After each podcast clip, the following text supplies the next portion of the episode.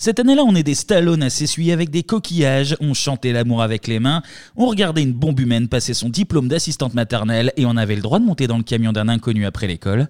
Cette semaine dans Bebop, on part en 1993. Let's get ready to rumble! Vite, vite! Je vous demande de vous arrêter. Cours, Forrest, cours Magnéto. Transmutation demandée! J'ai dépensé son compte. Ah quel pied! Oh putain! Oh là là là là là là Salut à tous et bienvenue dans Bebop. Cette semaine, on est ensemble pour parler de l'année 93 et pour m'accompagner toujours plus loin, plus fort, plus vite jusqu'au bout de l'extrême limite, les Greg Baquet et Astrid Veillon du podcast. Clémy Anto, comment ça va? Ça va, très belle présentation. Bah merci, je, je Très belle de- ouais, des, Pour que commencer, c'est très très bien ça. Moi, Moi, je suis meurtri, hein, je vais vous le dire tout de suite, parce que les nuls, les inconnus, là, j'ai pris de la sauce pendant une semaine. mais ça va cherché, mieux. t'as cherché, Voilà. t'as continué, T'as cherché et t'as trouvé. Voilà, j'ai trouvé. Tant mieux. Bon, messieurs, on va, on va s'instruire un peu, parce que comme je le sais, vous avez arrêté l'école assez tôt. Ah ouais. Et Ouais, l'école de vrai. la rue, ça fonctionne pas. Je dis ça pour toi, Pour Clément. moi. Ah, ouais, pour Clément, voilà, l'école de, de la Loire. Voilà. Bah allez, on passe à la télé.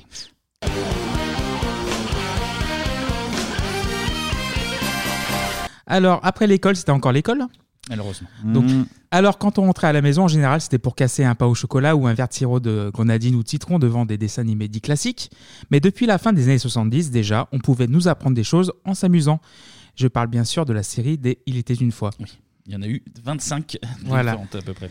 Donc du coup, en 77, un homme du nom d'Albert Barillet met en branle, avec la boîte de production Procidis, Il était une fois l'homme, une série animée en éducative en coproduction avec pas moins de 10 pays, Italie, Espagne, Canada, Japon, Suisse, Belgique, Suède, Pays-Bas, Norvège et la France. Ça allait bien tout ça, ouais, je pense. Oui, oui. Via son tout nouveau canal de diffusion à l'époque, France Région 3, et ensuite Canal+, qui aura la primeur pour les futures incarnations, avec en voix off le personnage principal, Roger Carrel. 1789. Les encyclopédistes Voltaire, Rousseau ont miné le caractère sacré de la monarchie. Et les grands principes qui vont bientôt flamboyer en France apparaissent encore bien difficilement. Oh mes reins Oh, mais il n'est pas bien Oh, doucement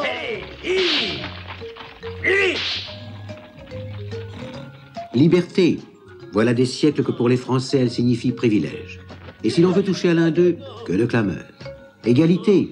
Il y a peu d'années encore que le Parlement de Paris s'élevait indigné contre l'égalité devant l'impôt. Système inadmissible qui n'aurait amené que désordre.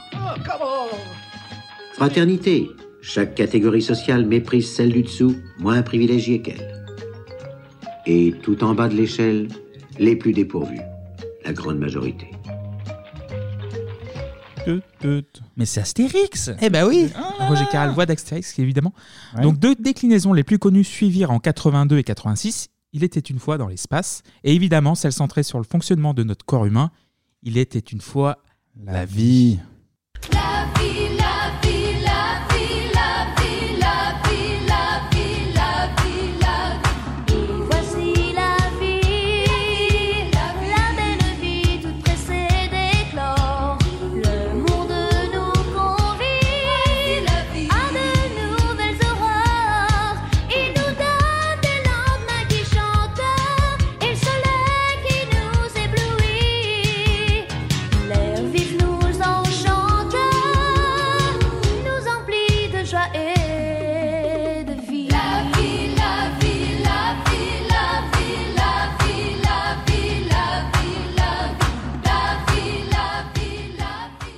s'agit, je Oh sais là pas si vous l'avez entendu, mais il hein. s'agit de Il était une fois la vie. La vie, la vie, la vie. Ça, ça fait partie des génériques. Je sais pas si je les adore ou si je les déteste du plus profond de mon être. Je... Ça reste dans la tête en plus, Bah moi oui, j'aime c'est bien. un On a tous euh, chanté hein, autour de la table. C'est un hymne à la vie, c'est magnifique. Évidemment. Et donc toujours avec la voix chaleureuse et inimitable de Roger Carrel, évidemment. Oh, bien sûr. Mais revenons à notre chère année 1993, vu qu'on parle de 1993 en bebop, BBOP. Quand on traînasse parfois... s'auto-lance maintenant. Oui, je m'auto-lance maintenant. Plus besoin des autres. Voilà. Quand on traînasse parfois pour faire les exercices 3, 4 et 5 de la page 79, il existait des héros sans cap pour nous faire aimer l'école, les sciences diverses et variées. Et dans l'esprit de toi, Anto, de toi, Kevin, il n'y a qu'un klaxon et qu'un gros riff de guitare qui vaille.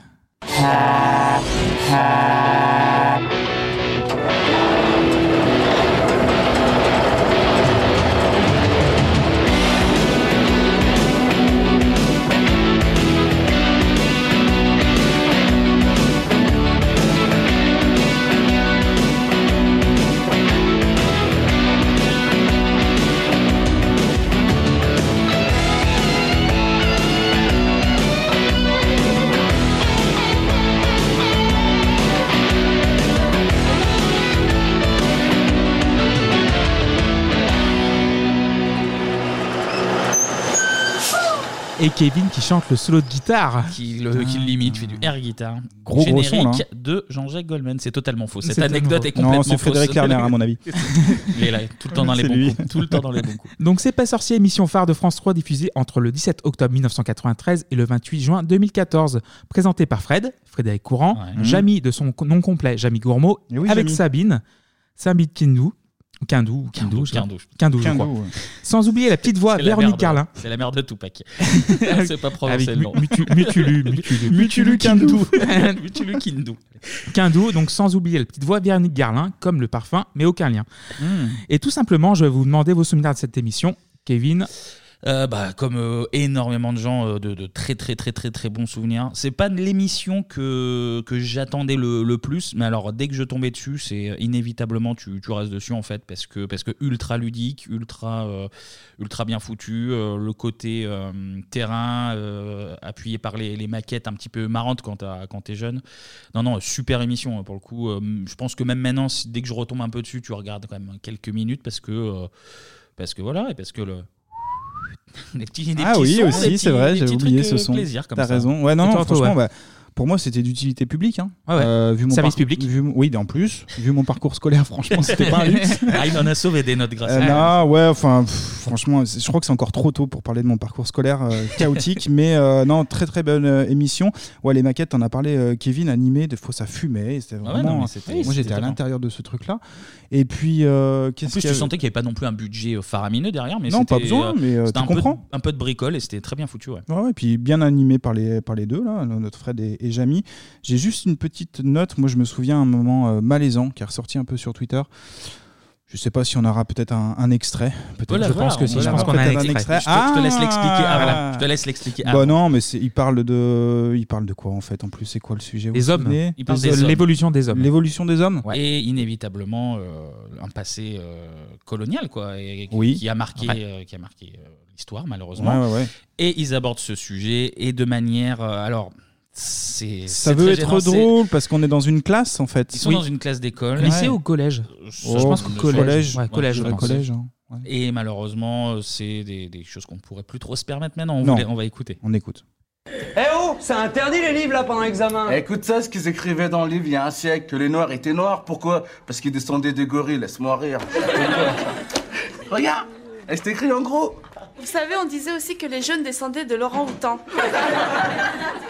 Et on croyait que les blancs ils descendaient des chimpanzés.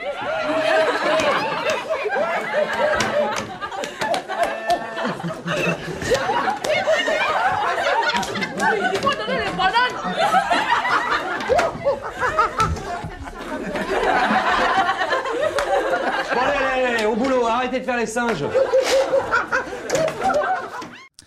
Voilà. Aïe, aïe, aïe, aïe, aïe. 1993. On vous, euh, on vous mettra Malaise. les, les images sur, sur Twitter. Alors, Malaise il y a terrible. effectivement un jeune garçon noir qui fi- imite Oui. le gorille Oui, à, oui. Travers, euh, Mm. à travers la salle. Il y a Jamie aussi qui fait le Oui. singe. Bon, mais bon. Monte sur la table, je crois. oui, euh, Il monte sur la mémoire. table, il Mais bon, met des disons points sur la que- table aussi. voilà. Disons que c- on sent que c'est innocent, je pense. Oui. Oui, parce qu'il Je- explique, en fait, il démonte tous les clichés juste après. Ouais, ouais. Dans le Ouais, juste après. Là, c'est pas très. Mais sympa cet de mettre extrait-là, que si on le cet coupe comme ça, mais ouais, ouais. effectivement, ça peut. C'est un peu limite. Mais bon. Mais les choses ont évolué, c'est tant mieux. Oui. Voilà. Donc l'émission est créée par Frédéric Courant, Bernard Gonner et Jamie Gourmaud et a eu plusieurs incarnations avant de devenir l'émission mythique que l'on connaît tous et toutes. La première mouture a pour nom Fractal, donc euh, défini- définition du Larousse, se dit d'objets mathématiques dont la création ou la forme ne trouve ses règles que dans l'irrégularité ou la fragmentation, se dit des branches des mathématiques qui étudient de tels objets. C'est vrai, c'est vrai. Et c'est un film avec Michael Youn aussi, je crois.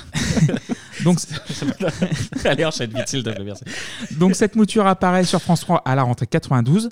Jamie n'est pas encore là, mais nous avons la présentation en tandem avec Fred, une, certaine, une certaine Patricia Saboureau. À la magie d'un ordinateur, nous nous projetons deux siècles en arrière. Fractal plonge au cœur du passé en trois dimensions et nous invite à visiter l'abbaye de Cluny au temps de sa splendeur. C'est un il est plus léger. Le magazine scientifique Pas comme les autres ouvre au petit débrouillard les mondes de la découverte. Mercredi 17h30, Fractal sur France 3. Oui, ça a l'air euh, particulier. oui. Cluny, hein, fractal, hein, fractal ba- bazooka, là, il était à Cluny, hein.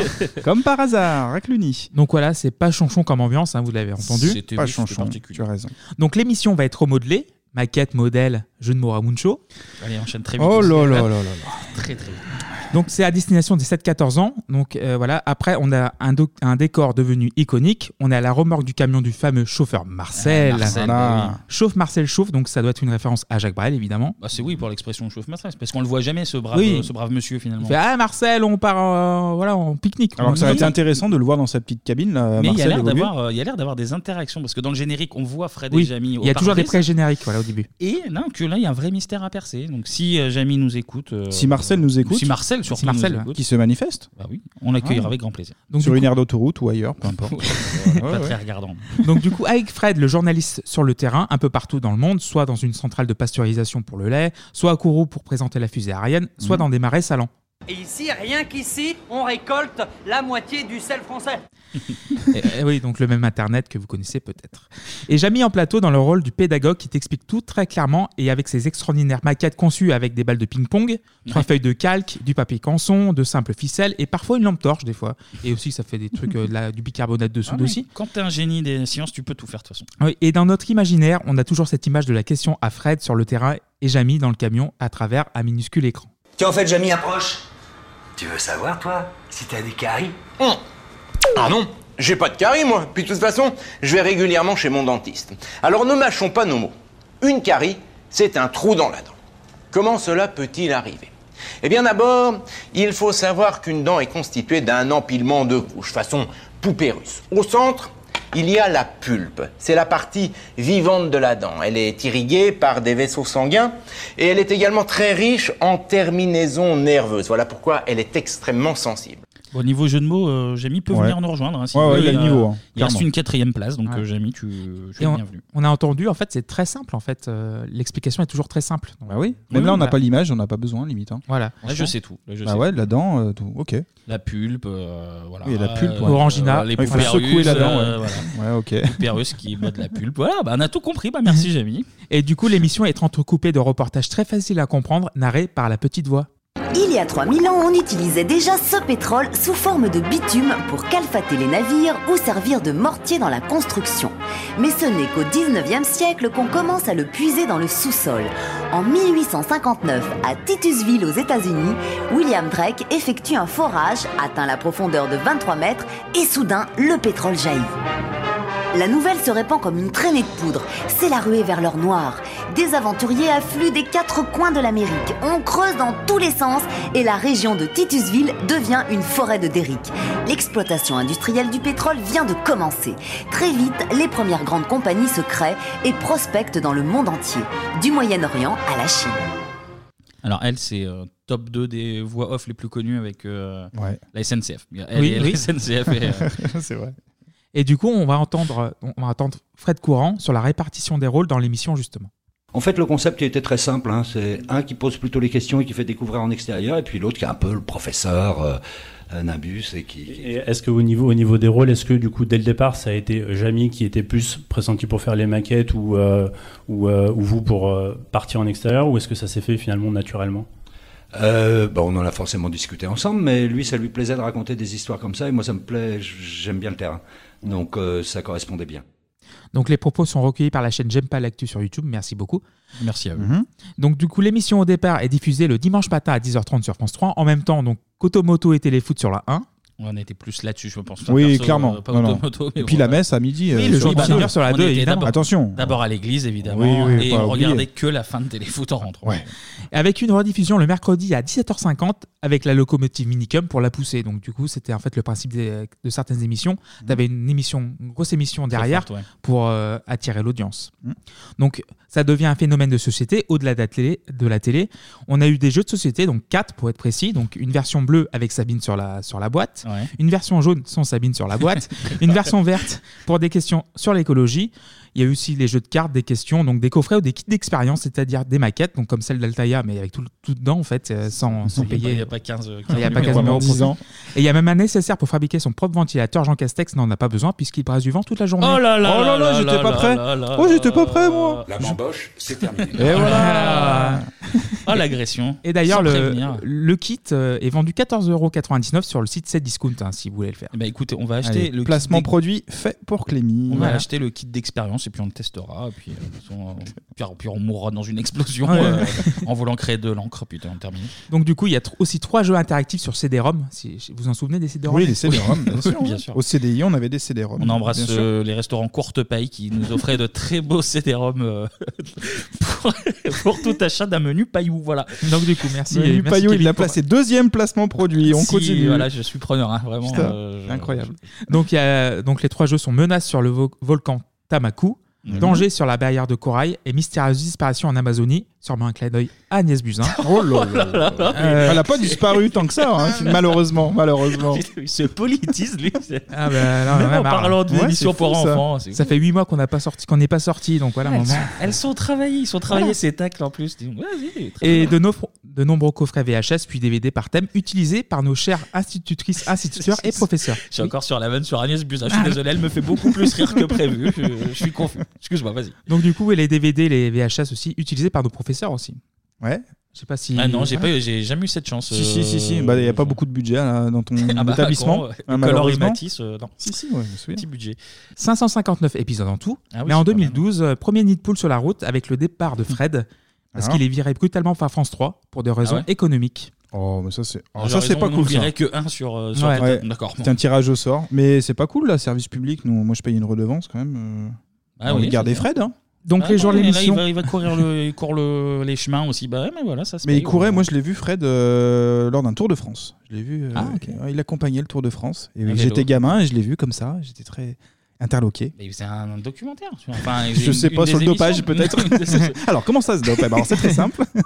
Et voilà, Ah, et ouais, voilà, voilà. Tour de France. Le PO monte et on y va. Donc Pantani j'enchaîne. mort, merci. Je vais, je vais enchaîner donc, sur Pantani. prie, je t'en prie. Donc les jours de l'émission sont comptés avant de s'arrêter définitivement en 2014, mais l'aventure ne s'est pas arrêtée là avec l'Esprit Sorcier, nouvelle incarnation sur nos internets, site encore actif avec Fred aux manettes et la petite voix en backup, car on ne change pas une équipe qui gagne.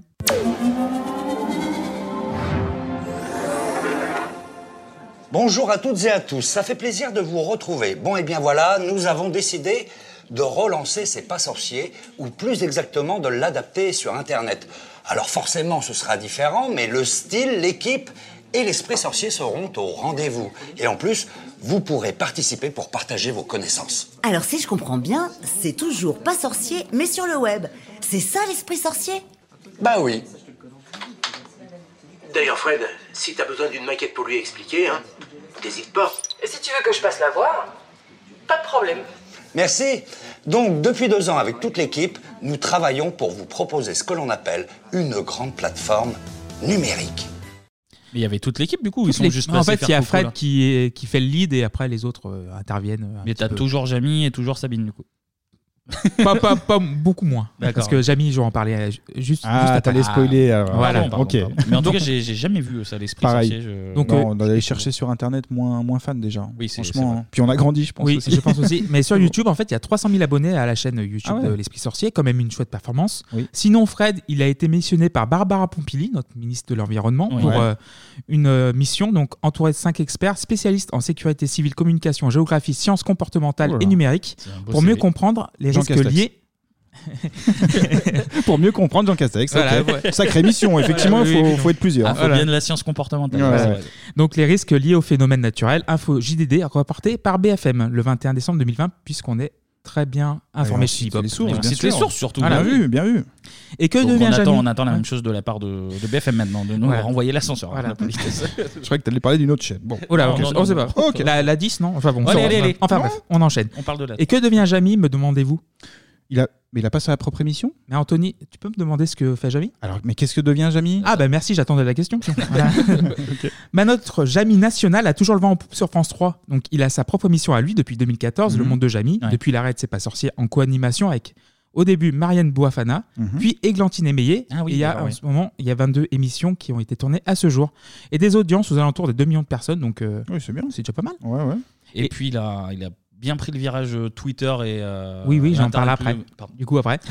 Et ça se Jean-Luc parle une deuxième Despolier. fois. Voilà. Mais c'est incroyable ça. Mais la cible a changé, mais pas tellement en fait. Les enfants de C'est pas sorcier qui ont grandi devant Jamie, maintenant ils regardent avec leurs enfants le monde de Jamie. C'est bien fait comme, euh, comme histoire. Bah ouais, ça traverse les générations. Il a également sa chaîne YouTube, voilà. Ah, bah, on y est. voilà. Il lit pas, il lit pas ce que fait les autres, celui-ci. Alors, euh, Voilà.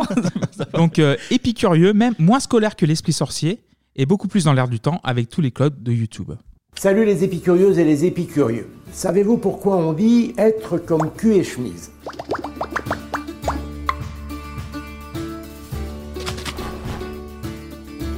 Cette expression signifie être très proche de quelqu'un, voire inséparable. Et pour cause, avant le 19e siècle, la chemise pouvait être portée à même le corps pendant plus d'un mois sans être lavée. Inséparable donc du corps qui la portait. À l'époque, bien sûr, elle ne ressemble pas à celle que l'on porte aujourd'hui. Pas de col, ni de manches à gousset. Des pièces de tissu triangulaires que l'on retrouve sous les aisselles.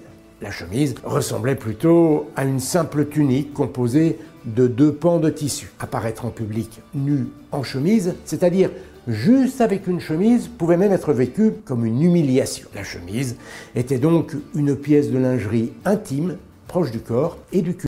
C'était ça, du coup, pendant le confinement qu'il a créé Oui, en fait, il a créé des petites vidéos entre 2 et 7-8 minutes. Ouais, c'est Voilà. ça. Parce que ouais, ça lui a fait du bien le premier Ouais. confinement. Et puis cul et chemise, ouais. c'est important de, de Et connaître bon, l'histoire. Bah, dans Bebop, on est entre cul et chemise. voilà. Ah bah, nous, on est la Bah, il y a trois culs, trois chemises. Voilà, bah, évidemment. C'est simple. hein. Donc voilà, il y a des questions comme pourquoi les carottes sont oranges, pourquoi les canards n'ont jamais froid, pourquoi la fondue fait des fils, pourquoi on dit au septième ciel.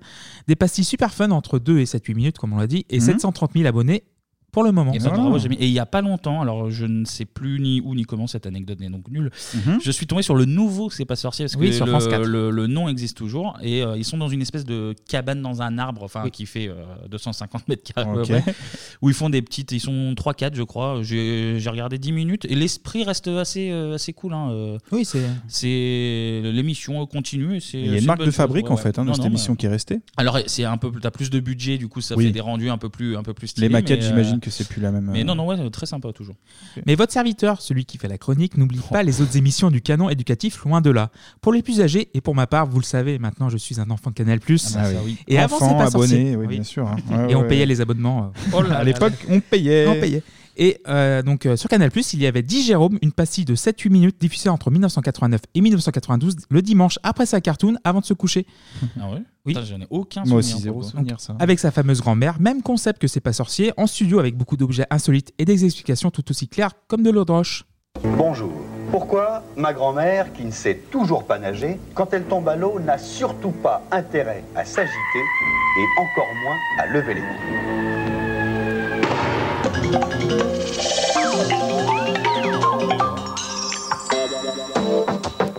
Avant de vous expliquer comment ma grand-mère ne boit pas la tasse, un rapide rappel de quelques principes essentiels. Tout corps plongé dans un liquide en ressort Mouillé. Ça a l'air bête, mais faites la même expérience avec un sac en plastique. Là, on ne sent plus que c'est mouillé. En revanche, on sent mieux que ça pousse, comme si ma main était repoussée de partout. L'eau appuie, regardez mon sac en plastique, ma main a déplacé de l'eau, de l'eau qui cherche à reprendre sa place. Et à noter que Bonaldi, il avait commencé en 84 cette émission Mhm. avec la même expérience avec un enfant. Ah oui, je Et, l'ai. euh, ça, Ouais. ça, ça avait très Et on en parle encore aujourd'hui On en d'ailleurs, parle. hein, parce qu'il a, il a coulé, mais pas trop. Alors effectivement, il- c'était Ah, utile ces explications-là. c'est la poussée d'Archimède, hein, Ouais, ouais, y a- ça, ça, ça triche pas, hein, ça triche pas. J'ai hein. deux enfants autour de la, La table. science, voilà. Et non, et puis- mais non, Il là, l'exemple, trois, là, figure-toi. les- les- l'exemple, c'est avec une grand-mère. Donc à tester chez vous, à voir ce que ça fait. ou Tester pas. avec toutes les personnes de différentes tailles, de euh, les de enfants, poids, et les- effectivement.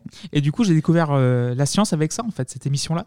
Donc, euh, c'était une émission assez sympa. Ah, mais au- au-delà de toute vanne, pour le coup, ça me. Pourtant, c'est cartoon, je- c'était le rendez-vous euh, immanquable, mais Bonaldi, je suis passé à côté, étrangement. Et du coup, il y avait aussi Valérie Payette qui, qui traînait dans le coin Oui, aussi. oui, voilà. oui. Ok. Donc, on embrasse euh, Jérôme Bonaldi et Valérie Payette. Évidemment. Et Philippe Dadin qui t'a fait. Voilà, puisque- aussi. Distribue les Et la chaîne Canal+. ouais, vraiment. En général. Mais pour celles et ceux qui ne captaient pas la 4, il y avait aussi Michel Chevalet dans le Club d'eau. Ah, bah, évidemment, oui, Michel. oui. Et son club science diffusé entre 91 et 93, justement. Donc avec son générique, ah, merde, avec son générique, Kevin? Oui, il arrive. Five, four, three, two, one. Ignition. Ignition.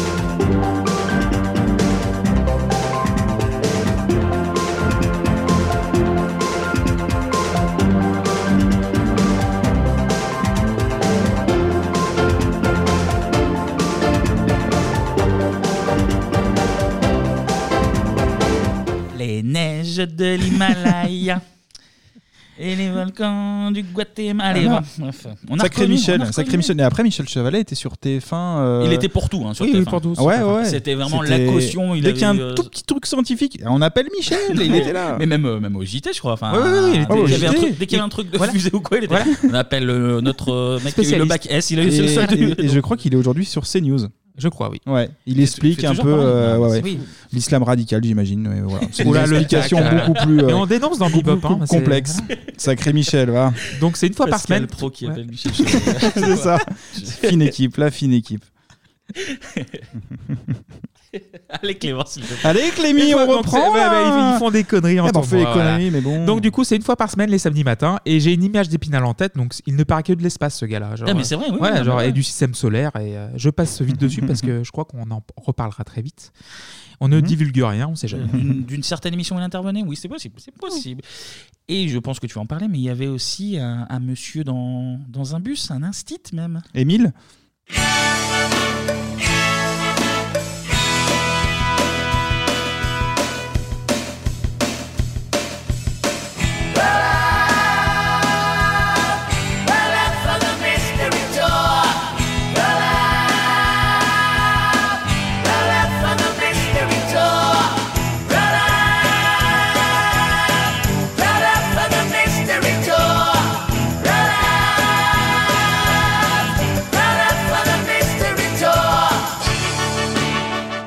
Désolé, version pas originale du tout parce que j'ai pas envie que Paul McCartney et l'esthète de John Lennon nous coupent le sifflet. Bien joué. Ah, ils, sont, ils sont à cheval là-dessus? Ah oui, très. Oh, bah, on en a bien fait alors. Donc, Comment puis-je oublier Victor Novak? Ah bah oui Victor Novak. Also known as Gérard Klein, avec ses escapades en bus avec un groupe d'enfants sur la toute jeune cinquième, chaîne du savoir et de la connaissance. C'est vrai. 10 ans quand même pour Va Savoir. Et d'ailleurs, savez-vous qui a produit non pas Va Savoir, mais l'Instit? Kevin Euh, L'Instit, euh. L'un de tes maîtres à penser, Kevin. C'est Azoulay encore? Oui Sérieux? Ah, il est là Il était dans le bus Bah ouais, bah oui, il est Ah, toujours dans dis les donc. bons coups.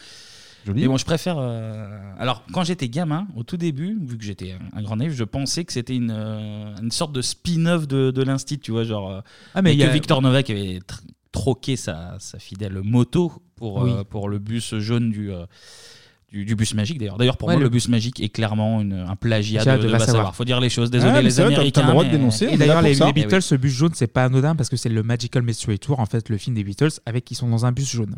Oui, mais non, Ouais. mais ça aussi, c'est un plagiat de Va Savoir. Ouais. Faut dire les choses. Tout est un plagiat de- Donc, Et donc- euh, hein, on t'emmerde, euh, Paul McCartney. Non.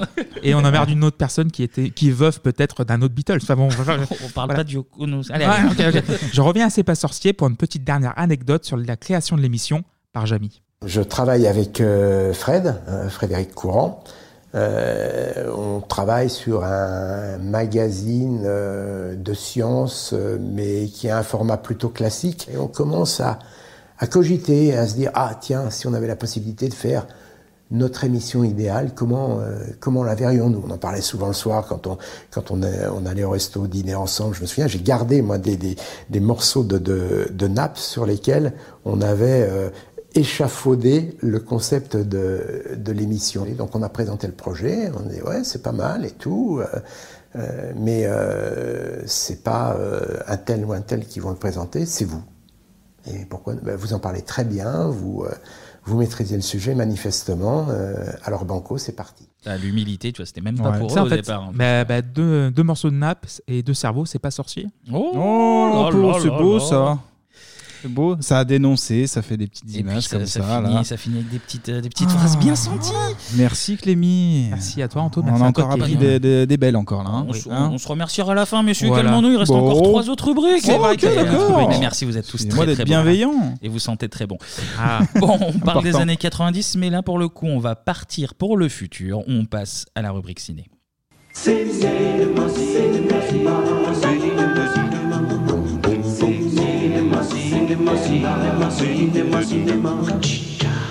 Eh oui, dans Bebop, on aime traverser les décennies et je vous propose de découvrir l'année. Alors là, vous n'êtes pas prêts, je crois. 2032. C'est dans- c'est dans six mois. On sera tous morts à cause du Covid. Euh, On, on se Ah, posait la merci Jean question- Castex, hein. on, Ah, se ça posait, on se posait la question ouais, est-ce qu'on va en 2000, 2001 Moi, je dis 2032, qu'un- tant qu'à faire. C'est la fin des années 90, 2032. je pense. Exactement. Alors pour cela, eh ben, c'est très simple, messieurs. Vous avez devant vous, regardez cette petite capsule là. Ah oui. Et voilà, vous allez tout simplement vous mettre à l'intérieur. Voilà, en position fœtus, très bien. ouais. Alors par contre, on se déshabille. Voilà. Clément, Clément, c'est ton doigt que je sens. Voilà, Oui, c'est on se déshabille. Normalement, c'est une capsule chacun, mais bon, vous préférez être dedans tous les deux. Pourquoi pas? Ah, parce qu'il faut, il faut faire des économies dans n'est pas- on n'a pas- beaucoup de sous, donc du et, coup, voilà. et par contre, je vais vous demander voilà, d'être entièrement nu, parfait. De toute façon, vois on enregistre déjà. Par contre, il fait un peu froid ouais, du côté Ouais, de très, Kevin. très. Allez, on enchaîne. Et Tout je te ça, c'est réchauffe, Kevin, hein, encore, on est encore pour la science. Là, on a parlé de c'est pas sorcier, mais on est encore dans la science. Allez, on n'ayez pas peur, ça va bien se passer. Je ferme nos petites capsules. Attention les doigts. Allez, c'est parti. Du producteur qui vous a donné Piège de cristal et l'arme fatale. À la fin d'un siècle ravagé par la violence, une société d'ordre parfait verra le jour.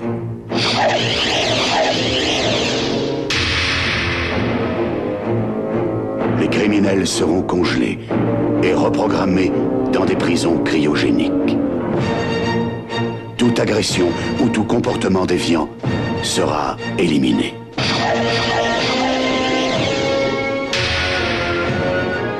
C'est un criminel comme vous n'en avez jamais vu. Il n'y a pas si longtemps, c'était le pire des tueurs. Je vais m'éclater, je vais tout bousiller. Mais en l'an 2032, Ce matin, Simon Phoenix s'est échappé de son enceinte cryogénique et nous ne sommes pas en mesure de faire face à cette situation. au cœur d'un monde de paix et de calme, Comment a-t-on fini par arrêter ce monstre de Simon Phoenix au XXe siècle? il aura suffi d'un seul homme, John Spartan, Demolition. Demolition Ah, ça pourrait être du Michael Bay là. hein. Mais c'est très Terminator un peu dans l'esprit. C'est ouf, hein.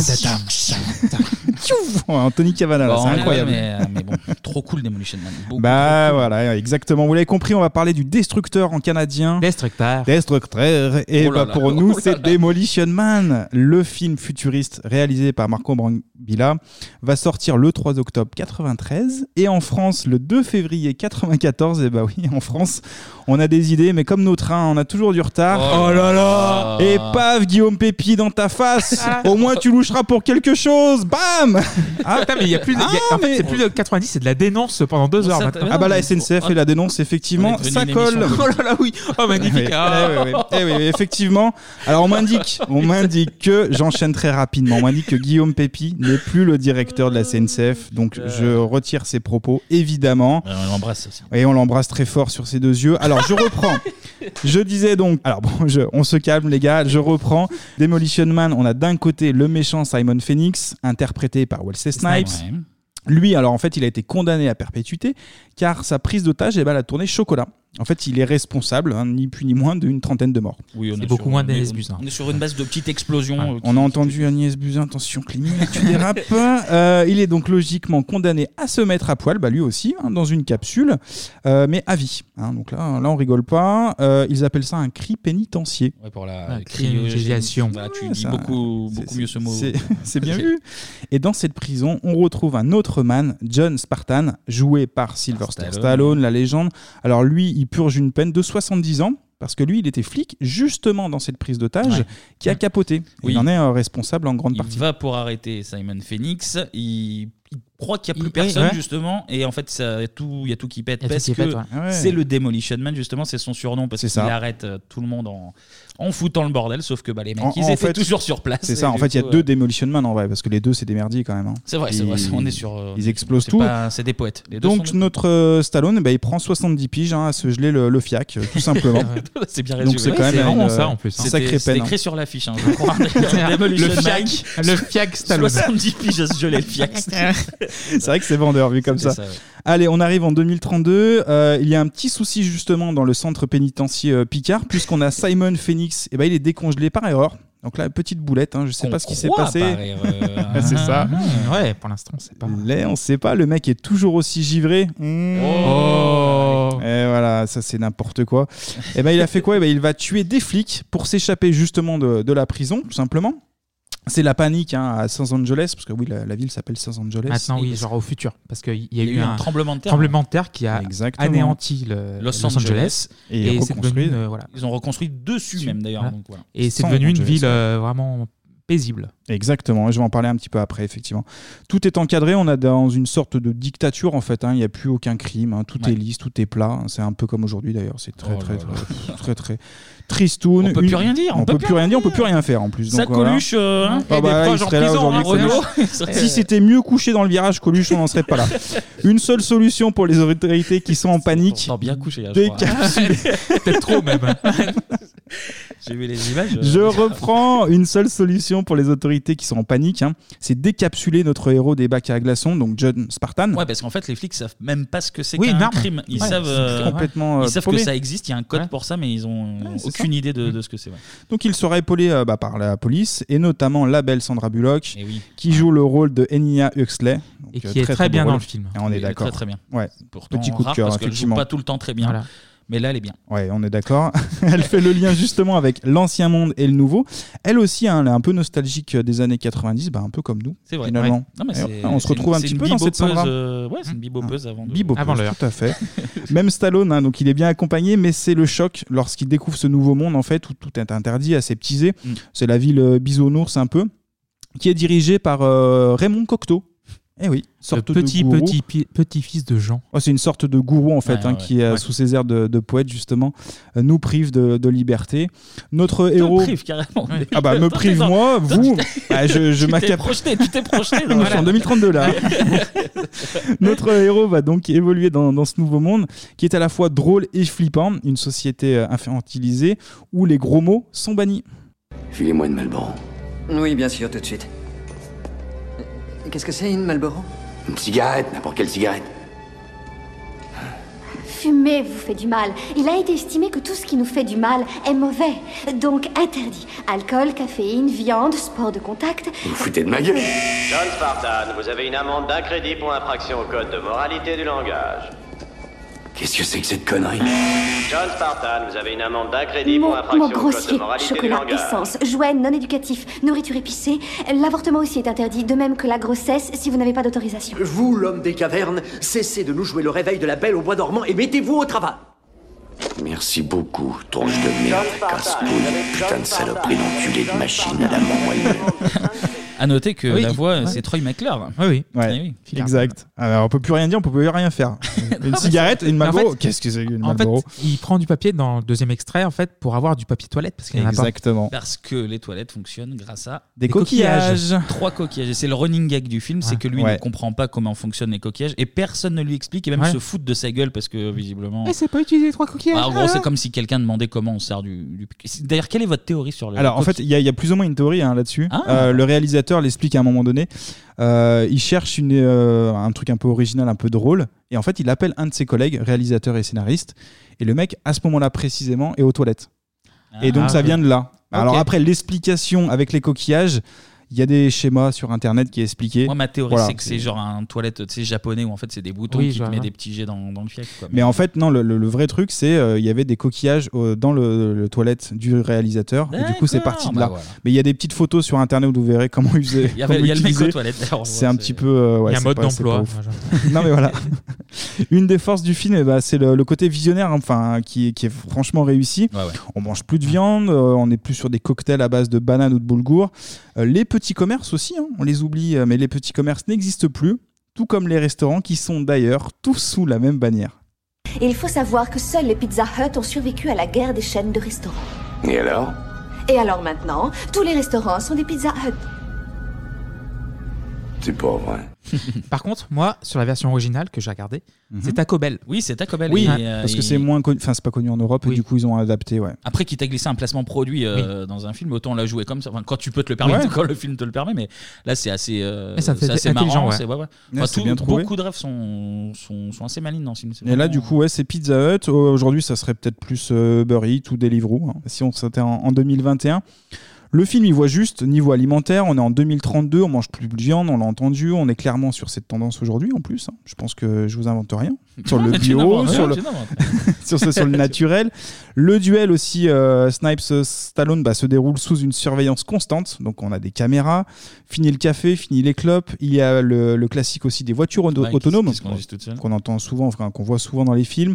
Internet, le GPS. Et il y a aussi, ils écoutent plus de musique, mais Non. ils écoutent des, Des des pubs. pubs. Des en pubs, fait. ouais. Ils chantent que des jingles de pubs. Ce qui est vrai aussi aujourd'hui, parce qu'en fait, dans les pubs, il y a, il y a énormément de musique. Et en fait, ça, on tend un petit peu vers ça. Voilà, je vais, j'extrapole un peu. Hein, mais je suis tellement fan de ce film que, là, que ça que moi, voilà. j'ai- sur une analyse J'y qui- crois qui complètement à cette ouais. théorie. Bientôt dans les cahiers du cinéma. Et depuis le Covid, bah, le film, il a même une, pris une tournure encore plus visionnaire, justement. On va voir euh, des vidéoconférences où l'humain est représenté par des grandes tablettes, vous savez, qui bougent un peu Oui, hein, oui, sur oui. des robots, là. C'est comme des robots où on voit que leur tête qui, qui peut Ah, parler entre eux. c'est le futur. Et encore plus troublant, ce moment, on l'écoute tout de suite. Monsieur, recevez l'expression de mes salutations formelles.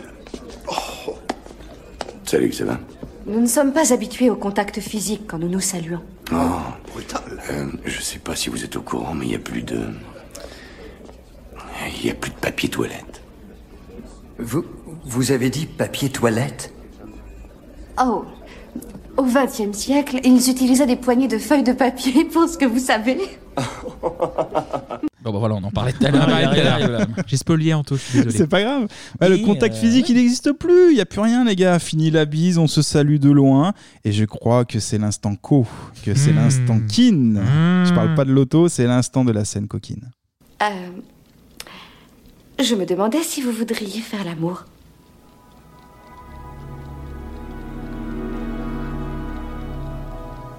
Avec vous. Mhm.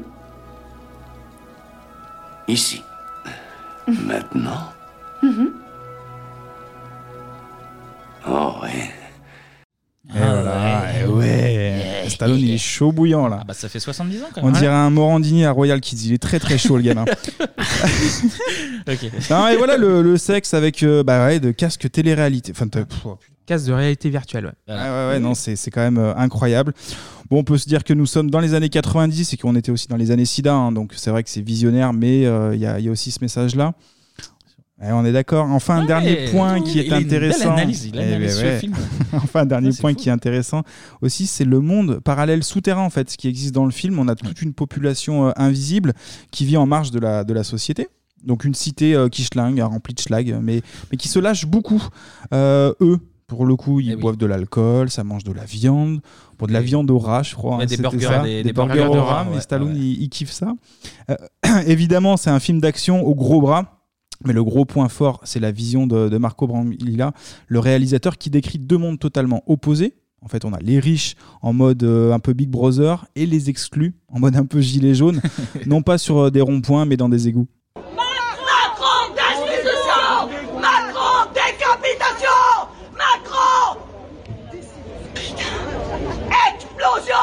Faut lui exploser sa gueule à ce dictateur on n'est pas d'accord, hein, Euh, attention là, le là c'est. putain, il me- il me- Ah ouais, le, seum complet. Ah, les nerfs sont, sont tendus pour Sont cette tendus, petite les dame. hein. nerfs. Ah ouais, les gars.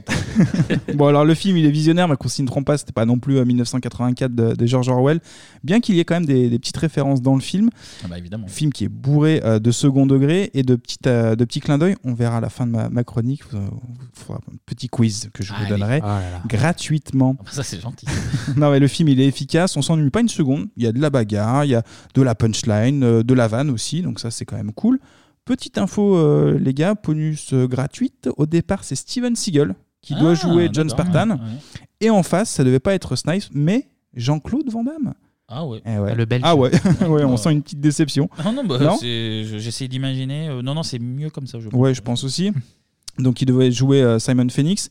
Les deux acteurs, bah, ils refusent. Et une autre info euh, maxi bonus méga banco. Lorsque Stallone euh, obtient le rôle, il contacte son ami Jackie Chan pour jouer Phoenix. Ah, D'accord. ça aurait Eh pu être, ouais. euh, ça aurait pu être Ça aurait pu marrant, être pas mal, mais en fait Jackie Chan il refuse parce qu'il veut pas jouer le rôle d'un méchant. Oh, il bah, aime pas trop ça. Donc euh, Les méchants, c'est pas très très non gentil. non le, le les casting, méchants. le- le casting est très cool. Vous en avez pas. C'est quoi messieurs de ce film? Et du coup, oui, euh, t'as oublié de parler des Schlag en chef, mais le Schlag en chef, il, il est joué par Dennis Leary, Oui, qui est un super humoriste américain qui a créé une série policière qui est aussi dans le même canon que Brooklyn Nine-Nine, qui s'appelle The Job et qui a Ouais. l'humour beaucoup plus adulte. Et ce gars-là, dans une vidéo, il parle de Wesley Snipes. Et en fait, il voulait faire toutes ces cascades. Et il les a faites, mais en fait, ils attendent, l'équipe du film attendait qu'ils partent pour qu'un un vrai cascadeur revienne sur le plateau et les refaire. Ah. D'accord. Donc du coup, euh, Clément, Snipes, la L'anecdote, culture. bien joué. Voilà. Bien joué, Clémy. Mais sinon, Mais tu as aimé le film sinon J'ai- La question originale. J'ai j'ai beaucoup aimé le film. ouais. D'accord, ok. Ouais, bah tout pareil. Je le Ouais. mate, je pense qu'il fait partie de ce groupe de films que je mate au moins une fois par an parce que parce qu'il est, il est vraiment très cool. Il vieillit bien, en plus. Ouais, ouais, ouais. En Les fait, effets j'avais- sont pas, J'avais euh, un souvenir mitigé du film, mais en fait, il est très très bien. Bah ouais, non, non, c'est une non. comédie assez, assez légère et assez sympa. Ah, mais science-fiction, mais second degré. Oui, donc un c'est peu plus efficace. mesuré sur euh, Wesley Snipes parce qu'il Oui, parce qu'il est taré, dans le film. Après Il ça colle au trop- personnage donc euh, Ouais. mais bon il m'énerve par moment mais bon globalement non non toujours un super moment c'est marrant c'est ça ça pète bien c'est rapide c'est Non, il est vraiment cool, un hein. film très agréable à, à regarder ouais. Ouais, ben vous avez fait les, les beaux. Ah ben, on va faire un petit quiz. Allez. Dans le film, donc tout est calculé. Mais vu que vous êtes bon en maths, on l'avait vu d'ailleurs notamment avec Kevin, je crois qu'il nous avait sorti son soleil. Avec Sur la calculette, oui, hein. bah, oui, entre son autres, soleil, oui, entre sur la autres, calculette évidemment. Euh, donc petit quiz, on commence par les noms des personnages, les gars. À votre avis, pourquoi John Spartan? Est-ce que vous avez une idée? Pourquoi ce, ce nom-là? Il n'y a rien qui est laissé Avec au hasard. Sparte, hein. non? Ouais. Alors, en fait, ça fait référence à Spartiate. Ouais, Spartiate. Ouais, Spartiate, combattant. Euh, Donc, euh, ils ont réfléchi à ça. L'autre, eh ben, c'est Simon Phoenix. Ouais. Pourquoi, à votre avis? C'est ça, non? Ah, Il est bon, ce Clémy, il n'y a rien à faire. Et d'ailleurs il y a Simon qui permet de faire la blague Simon Says euh, vrai tout au long euh, Ah. tout au long du film en VO et en VF c'est ils traduisent bah, le nom du jeu c'est Jacadi quoi donc Ouais. euh, il fait Jacadi en VF ce qui colle beaucoup moins bien vu que Ça marche en- pas. vu qu'en VO c'est Simon Says C'est et il ça. parle de lui à la troisième personne Mais Kevin non, aussi a de la culture, hein, on dit Oui, que oui, j'ai de la oui. culture, mais Kevin Ouais, aussi. Non, non, hein. il t'a- il t'a po- il t'a bien épaulé sur ce coup-là, effectivement. quiz, nous. non, non, mais ouais, en fait, Simon Phoenix, c'est ça, il renaît de ses cendres en revenant dans le monde en 2032, donc c'est un peu aussi le symbole de l'immortalité. Drôlement bien trouvé. hein. Eh, non, non, mais moi, je trouve qu'il y, a- il y a- il y a de la réflexion dans ce film. Tout à l'heure, j'ai parlé de Sandra Bullock qui était nostalgique des années 90. Ouais. Et ben les gars, si vous vous souvenez bien, il y a deux affiches dans son bureau. Est-ce que vous vous en souvenez? Il y a l'arme Il y a fatale Arme 3. Fatale 3, ouais. Ça, Avec Joe. Pesci, ça, je m'en souviens. On est d'accord. Et il y a une autre affiche. Alors, je, je m'attendais à votre, la première Et pas. Die Hard, non, il n'y a pas une non, Die Hard on est plus sur de la musique. Euh, Amadeus, non? Non. Euh, Putain, je dis pas. J'ai vraiment retenu l'arme Alors, fatale ju- 3 juste, par- juste parenthèse, l'arme fatale, parce que Joel Silver. Oui, oui, c'est le même producteur. Ah ouais, ouais, ok. Et parce que c'est un super film. Aussi. Voilà, Aussi, voilà, voilà, ça voilà. fait de la pub. Non, vous l'avez pas, les gars, c'est de la musique, c'est les Red Hot. Ah oui, là, le- les la- Red Hot la- Chili ouais. Peppers. Eh ouais. Ok. Comme quoi, hein, il y a du goût jusqu'au bout hein, dans ce film. Elle On aime, est- les, elle aime les Californiens. Bien c'est sûr. Euh, on parle de Stallone, mais il y a une référence aussi à Arnold Schwarzenegger. Il est devenu président. Ah oui, il est président, ouais, ouais, ouais. on va écouter un petit extrait de notre Arnold. J'ai d'ailleurs visionné des reportages d'époque à la Fondation Schwarzenegger. Je me souviens de la fois où vous avez pris cette... Attendez. La fondation Schwarzenegger? Oui, la fondation du président Schwarzenegger. Ce n'était pas un acteur quand vous... Me dites pas qu'il a été président. Si. N'étant pas natif du pays, il n'aurait pas dû l'être, mais sa popularité était telle qu'un 61e amendement a été voté. Oh, je veux pas le savoir. Et voilà, visionnaire. Bah oui, Ah, parce qu'il était déjà gouverneur de Californie. Ouais, ouais. absolument. Et voilà, hein, c'est bien trouvé. Quel événement aussi a inspiré le film? Donc un indice, les gars, ça s'est passé six mois avant le tournage. Il y a eu des à- émeutes. À Los Angeles. Oh là là, j'ai même pas fini ma, Putain, ma mais il est question. très, très chaud. Soit, il, je sais pas, t'as piraté euh, mon ordi. J'ai la culture, voilà. Ah oui, c'est tout, C'est tout. incroyable, effectivement. Clément, la culture. Ça va être un nouveau jingle, il va falloir le préparer. Ouais, exact, hein, émeute en, quatre- en avril 92, euh, qui fait suite à l'acquittement de quatre policiers blancs dans l'affaire Rodney King. Euh, bon, ça fait un peu écho aujourd'hui à, à l'affaire George Floyd. Donc, euh, ouais, bien joué, Clémy. Bien, Et Boys in the. Hood aussi, du coup. Et Boys in the. Hood, dont on a Tout parlé est il y a pas si longtemps. Il y a pas de mystère à. Alors, une question un peu plus complexe. Là, il faut s'accrocher, les gars. On a une référence à 2001, l'Odyssée de l'espace, et au nom du robot HAL. 9000 en version française, hein, je parle. Ouais, ouais. Mais on a aussi une ref à Blade Runner, donc assez improbable. Il y a une discussion entre Stallone et Edgar, le gilet jaune là, dont on parlait tout à l'heure, des Ouais. cavernes. Et en fait, sur un conduit d'aération, il est écrit en hongrois. Alors, je vais le dire euh, Lofast. C'est Ouais. difficile à le dire. À votre avis, ça veut dire quoi ce mot? C'est c'est lié à Blade Runner du Ouais, il y a un lien avec Blade Runner, effectivement. C'est ouais, c'est ça. C'est le nom. Non, c'est pas le nom du, du répliquant. C'est. Euh... Ça fait longtemps que j'ai pas vu Blade. Vous trouverez jamais de toute C'est façon. par rapport à la scène finale là sous la pluie là ou non? C'est pas du tout. Non, On va bah, pas trouver. vas-y. En fait, oui, dans Blade Runner, bah, ça signifie pénis d'âne. Je vous jure que c'est vrai, ça signifie pénis d'âne. Et en fait, dans Blade Runner, il y a une discussion, notamment avec Harrison Ford et James Olmo, et ils en parlent. En fait, ils parlent de ce mot-là. Ils sortent ce mot-là. Ah ouais Ouais, Putain, ouais. je- Lofats, vous regarderez sur Internet, mais ça veut dire pénis d'âne. Bon, Pourquoi ont- pénis d'âne M'en demandez pas plus. Après, je sais pas. Peut-être Peut-être qu'Harrison Ford voilà, avait voilà. un pénis d'âne. J'en sais rien. Ou Schwarzenegger, Ou Schwarzenegger, ou Stallone, Stallone. ou tout le monde. Juste quand on parle Voilà. culture avec faudra vous. Faire une, faudra faire une petite enquête. Ça, on devrait faire une émission de ciné, je pense. Allez, une dernière. Les cahiers de cinéma, bientôt, là, on y est. une petite dernière question euh, pour la route. Quel événement euh, marquant a connu Wesley Snipe en 2008, les gars? 2008. En 2008, 2008, il y est arrivé quelque chose à ce petit euh, Blade. Quelque chose d'amusant Bah non. pour, lui, pas amusant. On peut en rigoler peut-être aujourd'hui, ce qui n'est rien de très très grave non Garde plus. à vue, comme ça Euh, Un peu plus. En fait, il a pris quand même trois ans de prison ferme parce qu'il avait des soucis avec le fisc. Ah, il a pas payé ses impôts. Il payait pas ses infos, euh, ses impôts, pardon, ses Donc, infos. euh, cryo, euh, cryo prison, là, pour, euh, pendant trois trois ans. ans. Le Trois fiec, ans. dans, le fiec dans la glace, et voilà. Mais ouais, mais en fait, en plus dans le film, voilà, prison, là, pis- prison, donc on est euh, un film euh, futuriste, ça fonctionne. Non, mais tout fonctionne. Ah tout ouais. fonctionne. Donc pour Wesley Snipes, bah, ça sera d'ailleurs son plus gros succès. hein, le film il va cartonner. On Il a un budget, hein. euh, oui, il n'en a pas non plus des masses, c'est Ouais. vrai. Euh, on a un budget de 45 millions de dollars. Il va rapporter 159 millions de dollars dans le monde entier. Et en France, c'est quand même assez correct. On a 1 700 000 entrées. c'est bien, ouais. Euh, il y aura même un jeu vidéo, je me souviens, tiré du film, ce qui était sur Mega Drive et, et Super Nintendo. Pas joué. T'as pas joué. Et pour terminer, dans le futur, Stallone a confirmé, eh oui, qu'il y aura un Demolition Man 2. Alors, euh, j'ai envie de dire oui en même temps. J'ai envie de dire non, mais, J'ai envie de euh, dire que ça suffit en lui-même. Il est parfait comme ça. Et ouais, comme quoi le, le film a marqué et qui va continuer à, à se poursuivre dans nos esprits. Et d'ailleurs, il y a le générique de fin qui est une chanson de Sting qui s'appelle Demolition Man aussi. Exactement. Clément, Bien la culture. Le morceau est pas ouf, hein, mais euh, oui, tu as raison. C'est vrai. Bien vu. Et ben juste avant de passer à la musique, puisqu'on en parle, on va d'abord mettre une toute petite page de pub, euh, comme, euh, comme dans euh, Demolition Man, justement. On va chanter les pubs tous ensemble. C'est parti. Tu es prête, Mélanie? Oui, tu as, tu as pas peur? Si, un petit peu. Ne t'inquiète pas, ça va bien se passer. On y va. Attention, oui. Tiens, tiens tout droit, le, le guidon droit. Oui, c'est bien. Pédale, pédale. Très bien. Tout droit. Oui, oui, oui, tout droit, tout droit. Très bien, très bien. Pédale. Continue, tout droit. Oui, continue. Bravo. Fais attention, Mélanie. Mais, mais où vas-tu? Oh, ma J'arrive.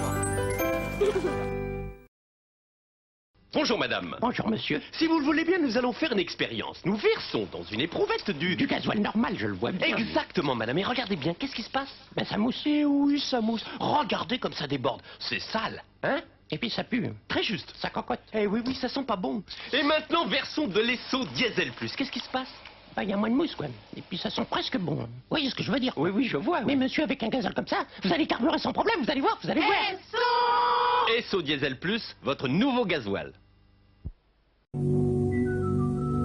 Et du coup, on passe à la partie musique.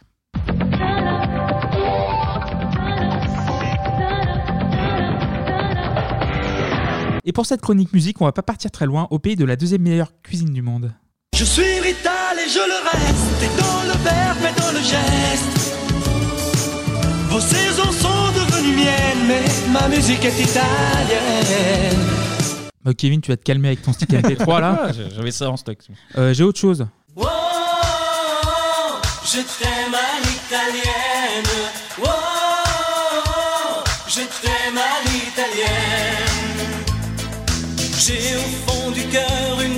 Chanson sicilienne que tu sais par cœur car ma vie ressemble à la tienne. Espagna Voilà. Voilà. Là, on voit Kanto euh, Ah mis bah en géographie, on était là, voilà. premier. hein. Je pense que Kevin a un Voilà. très haut niveau aussi en géo. hein. Donc là, t'as Kevin qui met du Barzotti, t'as Anto qui met du Fred François, mais Fred comme vous le François, savez, le plus beau brushing, oui, le plus beau brushing du monde. Voilà, et euh, les grands-mères aussi euh, aux, aux teintures bleues dans, leur- dans les spectacles. Évidemment. Mais comme vous le savez, dans Bebop, on traite les années 90 et en France, entre les schlags, la variété française Patrick et Florent, l'Eurodance, L'Eurodance. Les Megamix, Jeff Bunny et compagnie, Ah oui. et, et- et- ouais, et trucs et merde. on a aussi une petite tendresse pour les chanteurs transalpins. C'est vrai, c'est vrai. On va remonter un petit peu loin, mais pas trop. Donc en 1981, avec le crooner piémontais Paolo Conte.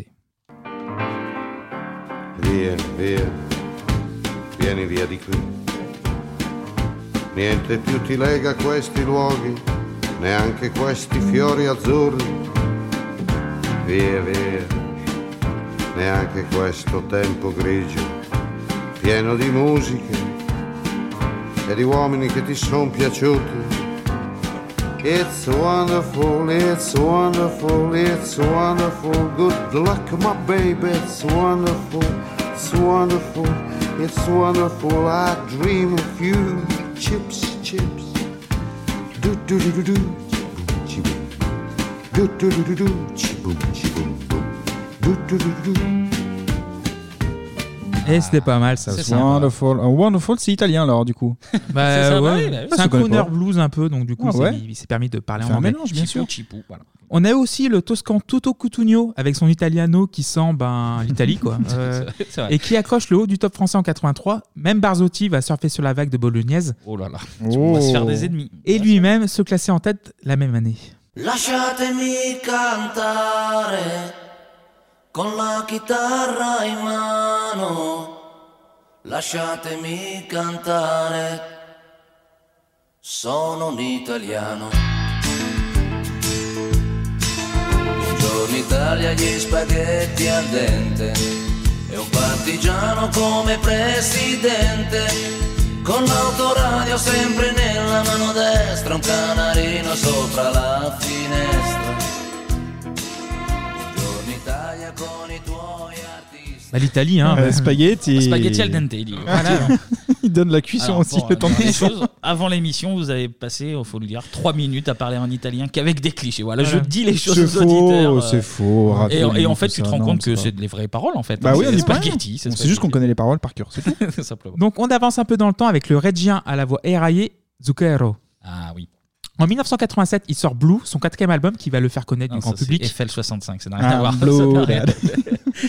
Donc du, du coup, il est connu du moins dans son pays d'origine, 1 400 000 exemplaires vendus en Italie. Ouais, c'est pas mal. Et dans les chansons qui figurent dans le disque, il y a un petit tube en fait. Ce tube-là, il termine 14e dans le top italien, ce qui est bien, mais pas top, si je Mhm. puis citer un film populaire de notre décennie. Ah là là, mais il n'en démord pas avec. Voilà. Il faut tourner la page. Il faut tourner la page. Donc du coup, trois ans plus tard, le marché international se penche sur cette chanson au milieu du disque. On rajoute des couplets en anglais, un petit Paul Young des familles, et on obtient une chanson qui devient passage obligé de toutes les fins de boom, le slow imparable, Senza una donna.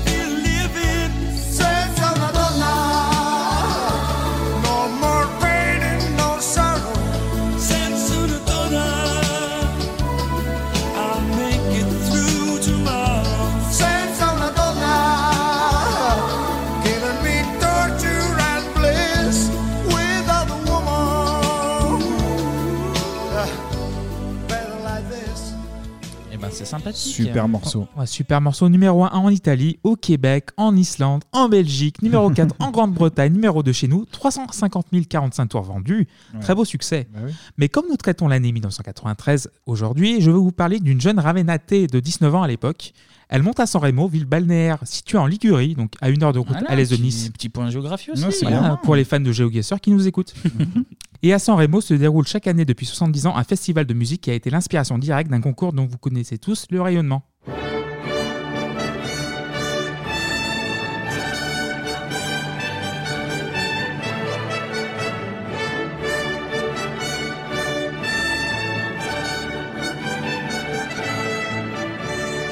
Les génériques pas poussiéreux comme ça, on aime. On À aime, L'Eurovision évidemment, celui-là même avec toutes ses controverses, tout le folklore, les copies pas carbone du tout des phénomènes musicaux du moment.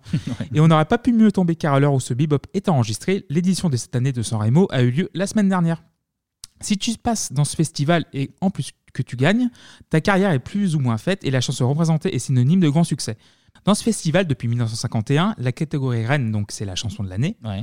mais en 1984, on est décidé d'ajouter une catégorie révélation. La jeune Ravenate en question s'appelle La Ropozzini Mmh. et elle chante Marco se n'è andato e non ritorna le 7.30 senza lui, è un cuore di metallo senza l'anima, nel freddo del mattino grigio di città, a scuola il banco è vuoto, un marco è dentro me, è dolce il suo respiro fra i pensieri miei, distanze enormi sembrano dividerci. Ma il cuore batte forte dentro me, chissà se tu mi penserai, se con i tuoi non parli mai, se ti nascondi come me, sfuggi gli sguardi e te ne stai, rinchiuso in camera e non vuoi mangiare, stringi forte a te il cuscino e piangi e non lo sai quanto altro male ti farà la solitudine. Na, na. La solitude. Et le phénomène prend tout de suite. bien les- Ah ouais. Et le phénomène prend tout de suite. Elle gagne le concours et son premier album sort dans les bacs peu de temps après, le 18 mai 1993. Huit titres seulement, car il faut à tout prix profiter du phénomène. Déjà en Italie, il va s'en écouler 420 000 exemplaires. Ouais. C'est pas mal. C'est bien. En Belgique, 50 000, rien que ça. Et en Belgique, petit pays, c'est vraiment beaucoup. En France, 100 000. Mais c'est en Espagne où la jeune lycéenne, car oui, car au moment d'enregistrer l'album, Laura Podini est encore lycéenne. Et du coup, l'album fera un carton avec pas moins d'un million deux cent mille exemplaires vendus en Putain, Espagne. voilà. Donc, euh, sensibles, ils sont sensibles à la solitudine. Ce qui poussera bon nombre d'artistes italiens à enregistrer des albums complets en langue espagnole pour satisfaire le marché d'abord Ah ouais. et après pour les fans évidemment. Mhm. Mais par chez nous, ce serait son best-of sorti en 2001 nommé Eritorno Date avec une version réenregistrée de la Solitudine. Ça va être- ça va être- Ah ouais, j'y arrive, c'est dur, hein, c'est dur. Ouais, c'est dur. Et du coup, là, euh, ouais, il il s'en vend 800 000, c'est déjà pas mal. Ce qui est bien, oui, oui, bien sûr. L'année suivante, et permettez-moi de déborder encore sur la décennie 2000, Ouais, ce mais ça- fameux. ça marche. On vient de faire 2032, Oui, tu peux y aller. hein. Oh là là, t'es large là maintenant. Ce fameux duo avec Queen S. Oh, putain, tu vois. Hélène Segar Oui, Queen, oui, Hélène Ah Segar, ouais, évidemment. j'étais pas du tout, Queen moi. H, du coup. Ah, bah Queen S ou Queen Préparation H. H. ouais. Ouais, c'est ça. Voilà. Euh, toujours les années 90. Euh, donc, Hélène Segara, bien sûr, on n'oublie jamais rien, on vit avec. Ce n'est jamais qu'une histoire comme celle de milliers de gens. Mais voilà, c'est mon histoire. Et bien sûr, c'est différent.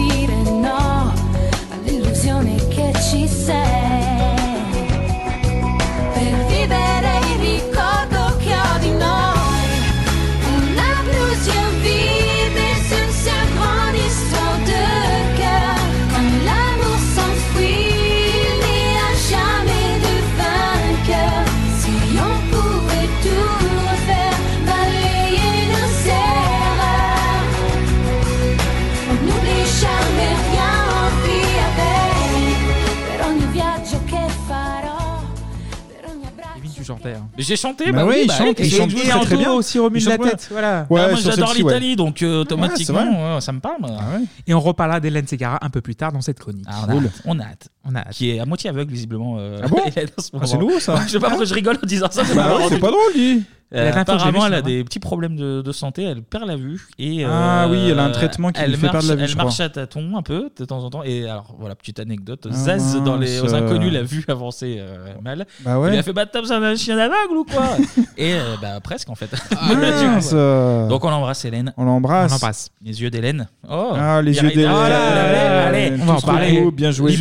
Que les vieux auront cette rêve. Bien joué. Donc, après Zucchero, Laura, je ne puis oublier le sex symbole romain, le parfaitement nommé Eros, Eros Ramazzotti. Évidemment, évidemment. Qui n'est d'autre que le premier lauréat de la catégorie Révélation de l'année du festival de San Remo dont j'ai parlé tout à l'heure. Ah, mais ça marche bien ce, ce festival. Ouais, on va y aller d'ailleurs. Et du coup, C'est sympa. du coup, c'était en quelle année Si vous avez bien entendu la chronique. 93 Oui. 84. 80. Ah, mais pardon. Oui, la, la première, euh, le premier lauréat, c'est 84. Il y a trop de dates, on s'y perd. 2032, 84, euh, 93. Ok. Donc c'était avec la chanson Terra Promessa. Mhm. On est encore très loin des longues mélopées dont il va nous envelopper dans la décennie suivante.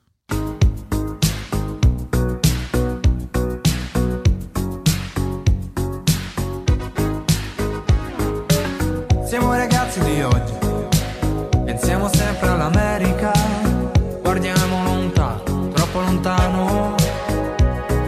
Viaggiare è la nostra passione, incontrare nuova gente, provare nuove emozioni, restare amici di tutti.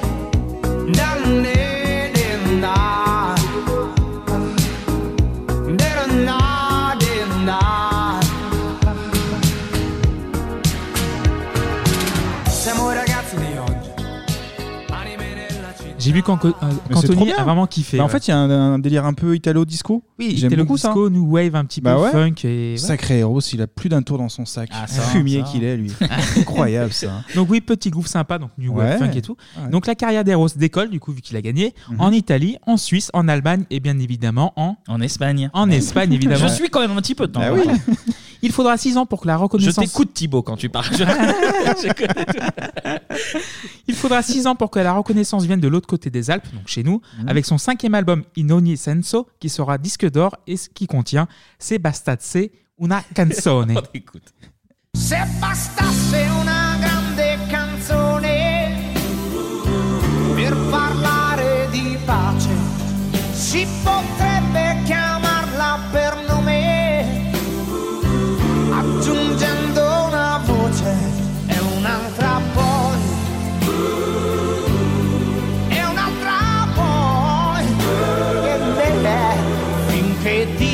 diventa di un solo colore, più vivo che mai. Dedicata a tutti quelli che stanno aspettando. Se bastate una canzone. C'est vrai que c'est facile à imiter Eros Ramazzotti. Oui. Tu prends une voix un peu nasillarde et tu, tu demandes des mots. C'est pas resté Tu cries, tu cries, eh oui.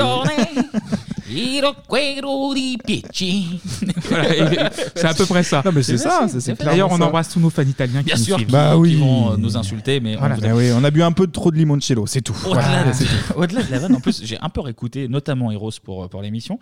Et je crois que j'aime un peu bien. Enfin, Ouais. c'est, c'est Bah oui, un sympa. truc En fait, cool, on, a- on a- ouais. on est dans la tranche d'âge qui commence à bien aimer. Il y a ça aussi qui joue, je pense. Tu vois, on a un peu mal à la tête quand on boit du vin maintenant. On, on, on C'est se dur, couche ouais. tôt et on aime bien Eros Ramazzotti. Genre, j'étais, ah ouais, ça c'est cool. Mais c'est oui. Donc du coup, trois ans plus tard, l'album Tout est Storie et son penchant espagnol Todo Historias. Ah. Et en Toutes 96, les histoires, voilà, je traduis. Oui, Évidemment. merci.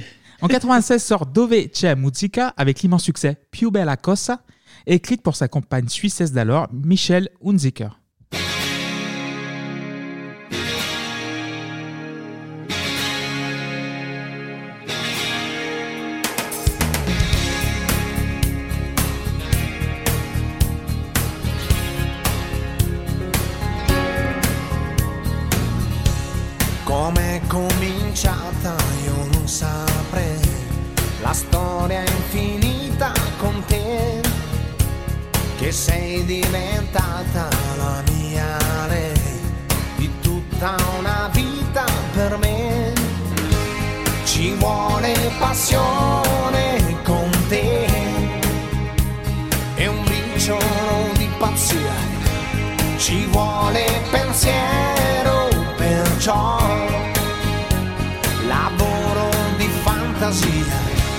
Ricordi la volta che ti cantai fu subito brivido sì La pecchera serera canzone. Ça, c'est Bah, écris pas autant, là, t'exagères quand même. hein. Mais, mais ce qui- Quiero sequari bicha. Eh, Le riff de guitare au début, là. Oui, c'est ça. Et en plus, tout le monde le connaît, ce riff de guitare. Trop bien. Ouais, c'est ça. Mais je Trop bien. note que- Et elle, je elle- note- elle a beaucoup de chance, cette Michelle euh, Hunziger. Là. Je note que Clément prend des risques parce qu'il nous parle en italien, en espagnol. Là, il glisse des mots c'est Voilà, incroyable. Là, il a Sacré, sacré Thibaut. Il est très très fort. la- Thibaut d'ailleurs. Je sais pas. Ah, je sais ouais, pas. Tu l'as appelé Thibaut, c'est Thibaut pour Ok, moi. d'accord, si vous C'est voulez. Thibaut Clément La Ah, fin de la chronique est en mandarin. Voilà. alors, fais- Attention. Et je ne risquerai pas à avoir un accent. Thibaut, parce que je ne t'écoute plus, c'est pour ça. Voilà. Ah, c'est gentil. Euh, donc, du coup, j'ai parlé tout à l'heure de Zucchero et de Paul Young, Ouais. du best-of à grand succès de Laura. Et pas pour rien, car notre Eros, il est très malin. Il va faire d'une pierre deux coups en calant son duo avec une star internationale de la chanson Ouais. dans son propre best-of Eros sorti en 1997. There's just human contradictions. Feeling happy, feeling sad. these emotional transitions. All the memories we've had. Yes, you know it's true that I just can't stop thinking of you. No, I just can't pretend all the time that we spent could die. Feel it again, all the love we felt then. Confinati di cuore solo, che ognuno sta dietro gli steccati degli orgogli suon. Sto pensando a te. Oh yeah. Sto pensando a noi.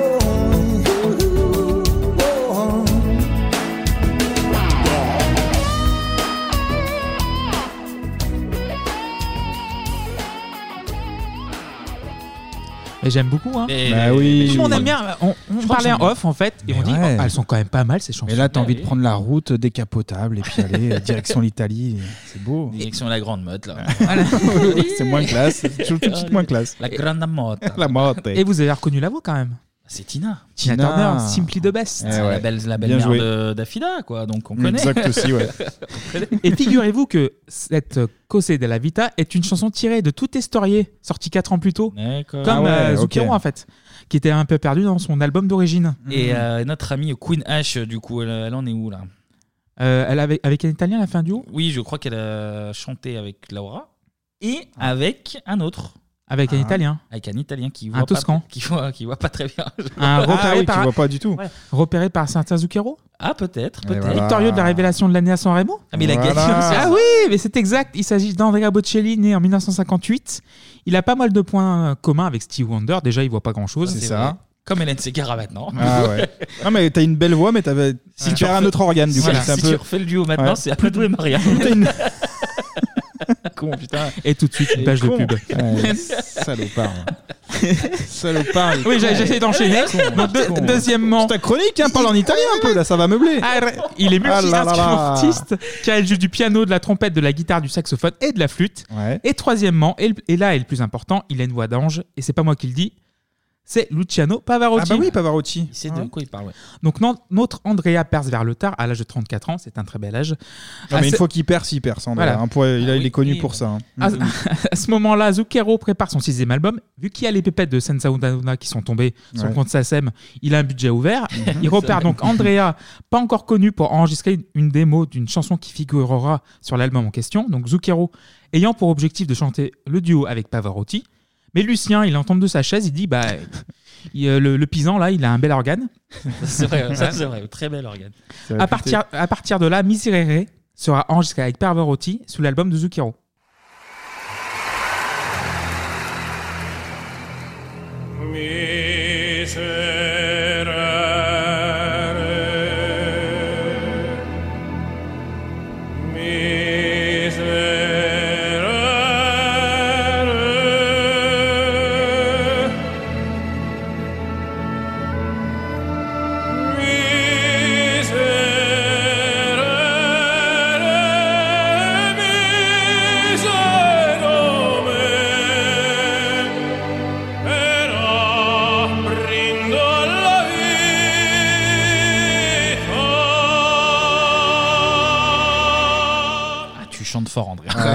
Misère, misère.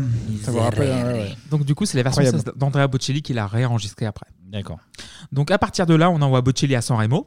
Hmm. Qui gagne Qui gagne avec la chanson Il mare calmo della sera. Évidemment. Bien dit. Écrite par Zucchero encore. Et donc il gagne. Et après, donc le 23 septembre 1997, sort l'album Romanza, une compilation de ses deux premiers albums, parce qu'en fait, ils vendent des albums en Italie, mais euh, Ouais, le pour, marché, euh, en fait, il est un peu bouché. Pour se vendre euh, à l'international. quoi. Voilà.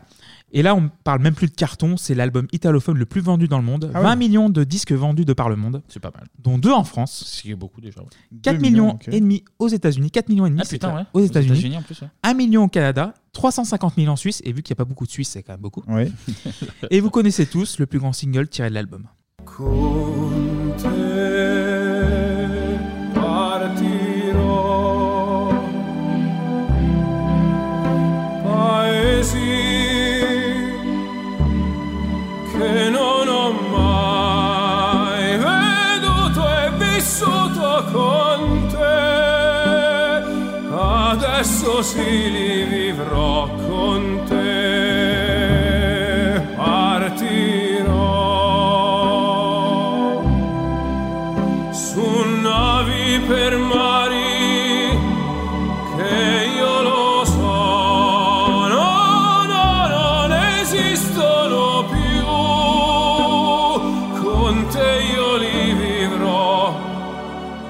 Quando sei lontana sogno all'orizzonte e mancano le parole.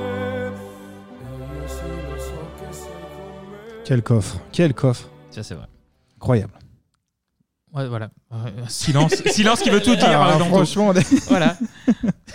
on, on se tait, on écoute Andrea. Désolé de vous tabasser encore avec des chiffres, mais 900 000 singles vendus en France. Et Ouais. chez moi, personnellement, je, je me souviens qu'il a tourné à la maison pendant 6 mois. Je crois qu'on avait le single aussi. ouais. J'ai jamais été trop fan par contre de Conte Partiro. euh, me Non, vite chier, ouais, c'est mais pas- Oui, parce que euh, c'est pas pour nous, quoi, à l'époque, Mais c'était- voilà. comme l'a Mais dit pas la euh. Luciano, bel organe quoi. Bel organe, beau coffre, tout. Magnifique. Et je reviens vers toi, ta question, Kevin. Toujours à l'affût du bon coup. Hélène Segara. Hélène Segara, bah oui. A déjà à l'époque enregistré un petit duo avec Andrea Bocelli dans son premier album Cœur de verre. Nous Mhm. étions alors en 1995. Le titre a eu un petit succès, mais sans plus, tu vois. Ouais. Andrea n'étant pas encore bankable. Ouais. Et que se dit Hélène à ce moment-là? On va retourner voir le, le copain. Voilà, un petit billet. À se faire euh, donc euh, pour, euh, pour acheter une nouvelle bagnole ou payer des impôts. Bah oui, bah et elle va attendre le bon moment. Comment Euh, Elle a toujours besoin, il y a Voilà. toujours besoin de pognon, bien sûr. Et elle va attendre le bon moment pour sortir le single en question. Donc la, la chanson est enregistrée en 1995. Elle la sort en septembre 97, soit deux mois après Conte Ah, Partiro. Comme c'est bien. et, la, et la chanson, c'était.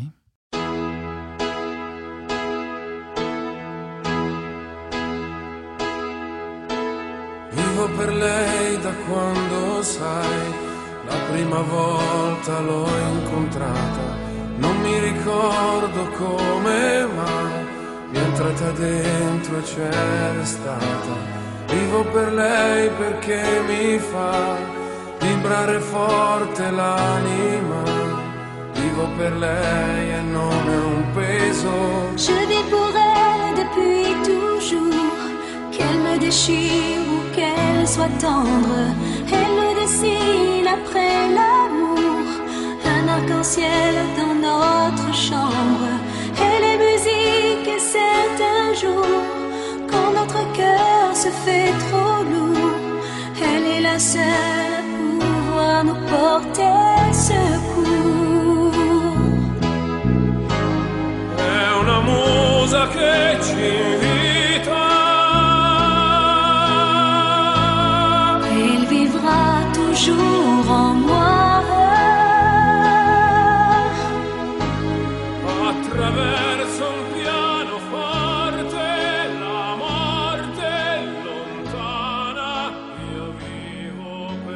Qu'on peut pas finir mieux. Hein.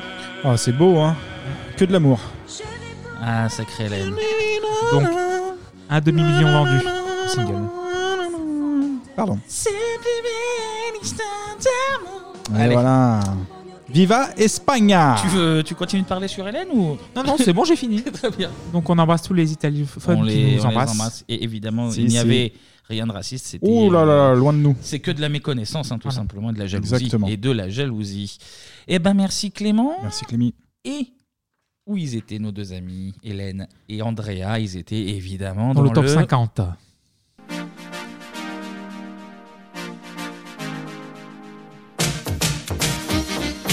Dans le top 50, absolument. Eh ouais. Cette fois-ci, j'ai dû aller chercher jusqu'au mois de mai pour retrouver des Ah. chansons, des chansons qu'on n'avait pas déjà faites. Euh, du coup, quels étaient les 5 titres classés numéro 1 à 5 la semaine du 7 au 13 mai 1993 On va pas se mentir, c'est pas très dur, Mhm. à part peut-être une, et encore, euh, je ne suis même pas sûr. Allez, on commence très facile avec la numéro 5. Oh, Lenny Kravitz.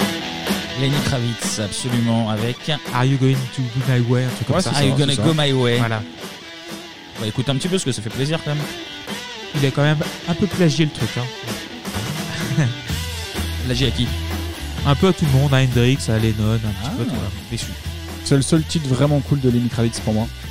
Il est bien. Et Il est puisqu'il bien. a plagié, on baisse. Voilà. Voilà. Tout simplement. Donc notre ami Lenny. euh, il avait pas qu'à sortir avec euh, Vanessa Paradis. Exactement. À l'époque, oui, il était avec Ah ouais. Vanessa Paradis. Notre 92. ami Lenny, 93. classé numéro 5. Numéro 4, un vrai chanteur français comme on les aime. Ah. Qui va donner son nom dès la première seconde, du coup, il n'y a même pas à jouer. on va juste écouter ça, et même pas pour le plaisir. Jordi, Oh. Alison.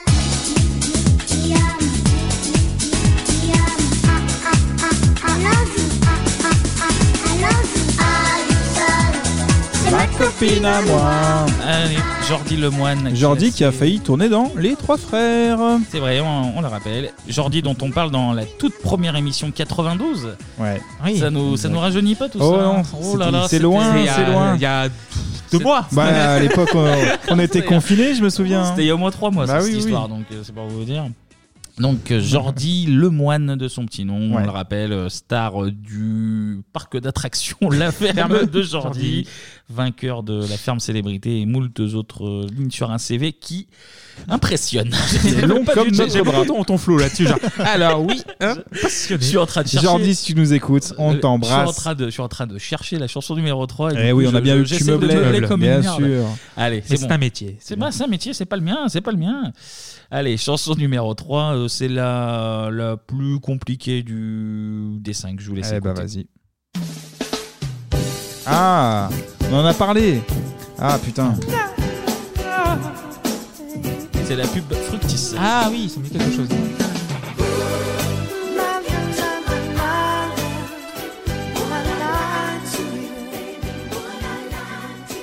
Je baisse un petit peu pour qu'on puisse entendre vos belles voix. De- donne un petit un indice, c'est un prénom. deux, euh, c'est deux prénoms. Ouais, c'est deux prénoms. Ah putain, j'ai.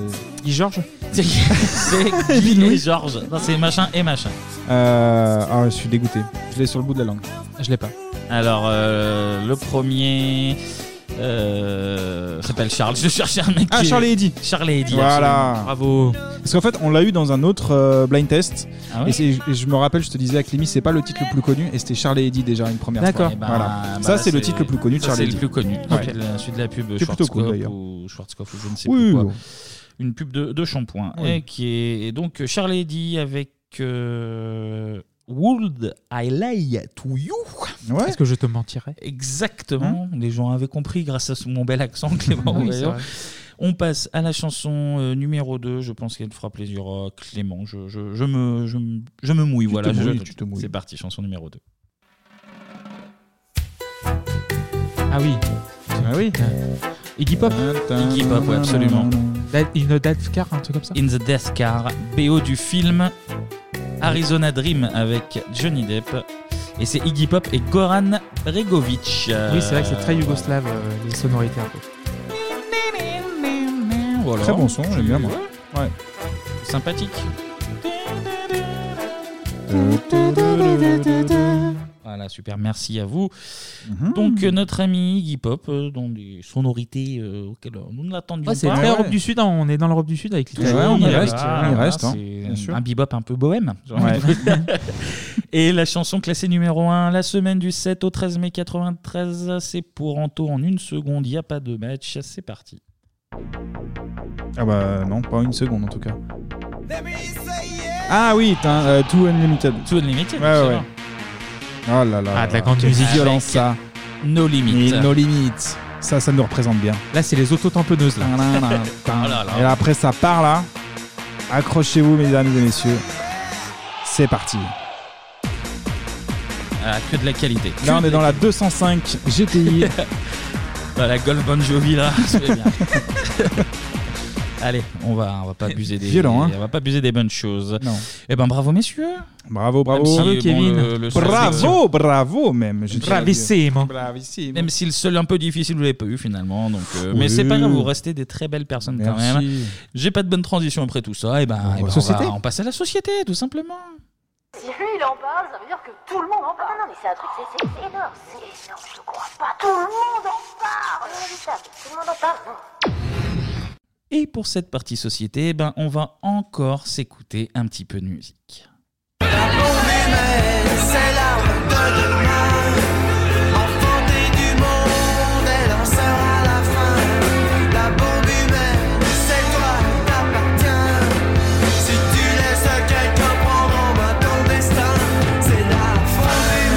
Ah bah on va quand même pas parler des Beatles français. Ah ouais. Toujours des Stones, euh, chez les je, je fais des blagues, mais on va parler d'un fait divers pour le coup très très très Ah. très marquant de Ah. l'année 1993.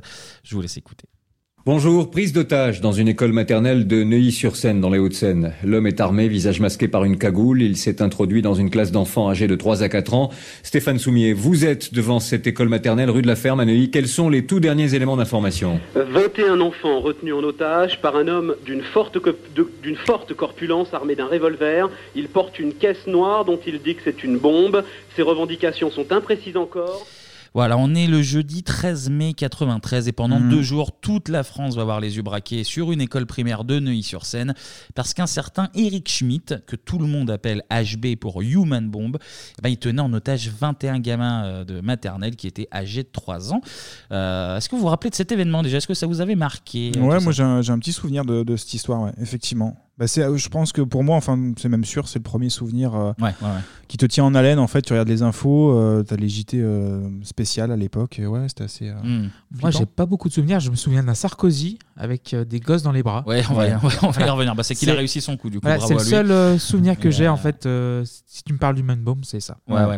Moi, un peu comme un peu comme Anto, je pense que ça doit être un de mes tout premiers souvenirs 93, de, c'est même le premier, je pense, de flash pour nous. spéciaux ouais, qui arrivent de partout, genre oh, putain machin, et où tu Mhm. commences à regarder ça euh, un peu. Et puis là, euh, ça, dure deux jours, là, tu disais Ça dure deux jours, ouais. Ah ouais. du- donc, pas euh, le souvenir, je crois que c'était euh, une après-midi, moi, dans non, mon non, esprit. ça, ça dure un peu. On va se refaire toute l'histoire du coup. Ouais. On est donc le jeudi 13 mai à l'école Commandant Charcot à Neuilly. Les gosses fabriquent des, des objets moches hein, pour la fête des mères. Il y en a un qui aime pas trop les colliers de nouilles, c'est Eric Schmidt. Il se pointe, il rentre dans la classe, il a un casque de moto, une cagoule, une sacoche et surtout une arme à la main. Ah ouais. Bon, c'est un élève de, de maternelle normale aux États-unis. Oh là là, ça dénonce Ah, encore bah, une fois. Qu'est-ce qu'il y a Moi, je tape sur les États-Unis. Moi, j'ai peur de rien. Mais bon, en France, c'est un peu louche. Il parle pas. Il tend un bout de papier à la, à la maîtresse euh, Laurence Dreyfus où il y a écrit c'est une prise d'otage et il a tout plein d'autres petites feuilles. Voilà, c'est tout bien préparé, c'est Ah ouais. soigné. Il dit à la maîtresse, à la directrice de coller des messages. Si la police entre, je fais tout sauter. Donc bon, bah, l'atelier fête des mères là, il vient un petit peu. euh, Allez, un petit pack peu de sel, ça a tourné un peu vinaigre. Là, sur ces entrefaits, tu as le directeur de la police des Hauts-de-Seine, euh, Aimé Twitou, qui Ah est oui. pas Twito, hein, rien à voir. hein. Ni Audrey Tautou. Ni Audrey Tautou, Aimé Ouais. Twitou qui arrive. HB lui file une nièce de feuille qui est à destination du ministre de l'Intérieur de l'époque, un certain Charles Pasqua. Ah, voilà, représentant chez Ricard, voilà. Le, le poète de l'équipe, l'homme le plus doux de France. Voilà, le Et Mr. on- Voltigeur, Et on, voilà. verra, on verra que ça aura son importance un petit peu plus tard. Ok. Et tous les papiers sont signés HB. Donc pour l'instant, on ne sait pas ce que ça veut dire. On apprendra à la toute fin que ça voulait dire Human Bomb. Mais HB, il veut 100 millions de francs. Donc Oula. déjà, même pour l'époque, c'est euh, c'est impensable. Ambitieux, C'est- hein. Ouais, c'est même pas ambitieux, c'est que c'est C'est- c'est impossible. beaucoup de francs. C'est- tu, tu peux pas. Il veut une bagnole rapide. Et sinon, eh ben, la petite sacoche. Et voilà, les Oh là là. enfants, atelier lasagne. On reste dans l'Italie Bravissimo. la lasagne. La fête de la maman, bah, Si. raté là un peu. En fait, HB, il a une arme dans les mains et dans l'autre, il a une petite planche de bois avec un interrupteur Ah et une lampe rouge qu'il allume dès que quelqu'un rentre dans la salle. Et là, c'est le début du bordel à l'extérieur parce que les infos commencent à sortir. Et là, tous les parents arrivent évidemment en panique. On évacue euh, toutes les classes. Et là, Ouais. bah, quand t'es un parent qui arrive devant l'école, là, c'est un peu le loto. C'est. euh, c'est Comment votre fils Mathéo Bah félicitations, il est dans les 21. ça va être le premier enfant sur la lune si ça se passe mal. Donc, euh, donc euh, On, sent- on sent que Kevin a bossé sur cette donc, chronique. Il a écrit toutes les vannes et tout. Bravo, madame. J'ai rien de préparé, c'est terrible. Donc les parents concernés sont évidemment euh, mis à l'écart. Non, ouais. Ils sont pris dans l'école comme, mais mis un peu à l'écart bah, pour, euh, pour leur expliquer comment, comment se passe la situation. Évidemment, tous les journalistes arrivent aussi. Ils enchaînent les duplex euh, devant l'école. T'as as même des, des- des journaux étrangers hein, qui se pointent. Ouais, C'est- ouais, oui, oui, c'est sûr. On, on vous mettra des images. euh, le- L'extérieur de l'école, c'est un bordel, euh, un bordel sans nom. Et le problème, c'est que ils brodent. Ils savent pas quoi dire. On verra tout à l'heure. Ça va encore poser des problèmes. Du coup, euh, comme quoi les, les attentats en 2015, c'était c'était pareil. Il a rien qui a changé. Bravo, bravo nos amis journalistes pour la régularité. Ils brodent, ils brodent. Et pendant ce temps, HB, il précise ce qu'il veut. Donc, Ah. il veut les 100 millions, mais il les veut en francs évidemment, Ouais. en dollars, en marques en livres Ah oui. sterling et Ah donc, en or. Du coup, il veut euh, la division en fait, 100 millions, mais en plusieurs devises. Ouais, ouais, ouais. D'accord. Il veut ça. Il veut un détecteur de faux billets parce qu'on On sait jamais. Pas il le est pas fou, le un- mec. Bah non, mais. hein. Ah ouais. Il veut un téléphone portable, il veut une radio, une télé. En gros, il veut voir si on parle de lui et comment on parle de lui. Il a pas demandé un autoradio un truc Et c'est c'est une radio. C'est une radio, oui. Et, Une c'est- radio. et puis, bah, il y a sûrement qu'il y aura une autoradio dans, dans la Golf. on sait pas. Et en fait, c'est ça qu'on comprend que le choix de Neuilly, il est pas anodin Ah. parce que le mec est peut-être pas d'ici, mais en fait, Pasqua, il est président du Conseil général des Hauts-de-Seine et le maire de Neuilly, c'est un certain Nicolas Sarkozy. Un certain Nicolas Sarkozy qui à l'époque est euh, ministre du budget, donc ça fait deux membres du gouvernement. Donc on se dit que peut-être le choix de Neuilly est pas anodin. Les négociations continuent, c'est tendu. Euh, Il y a des parents qui proposent de se faire otage à la place des gamins. Ah ouais. HB refuse. Lui, il propose de relâcher la maîtresse et là c'est elle qui refuse. D'ailleurs, euh, petite parenthèse parce que la maîtresse, elle pour le coup, elle a été vraiment euh, assez énorme hein, tout le Ah oui. long euh, pour. euh, T'imagines, ouais.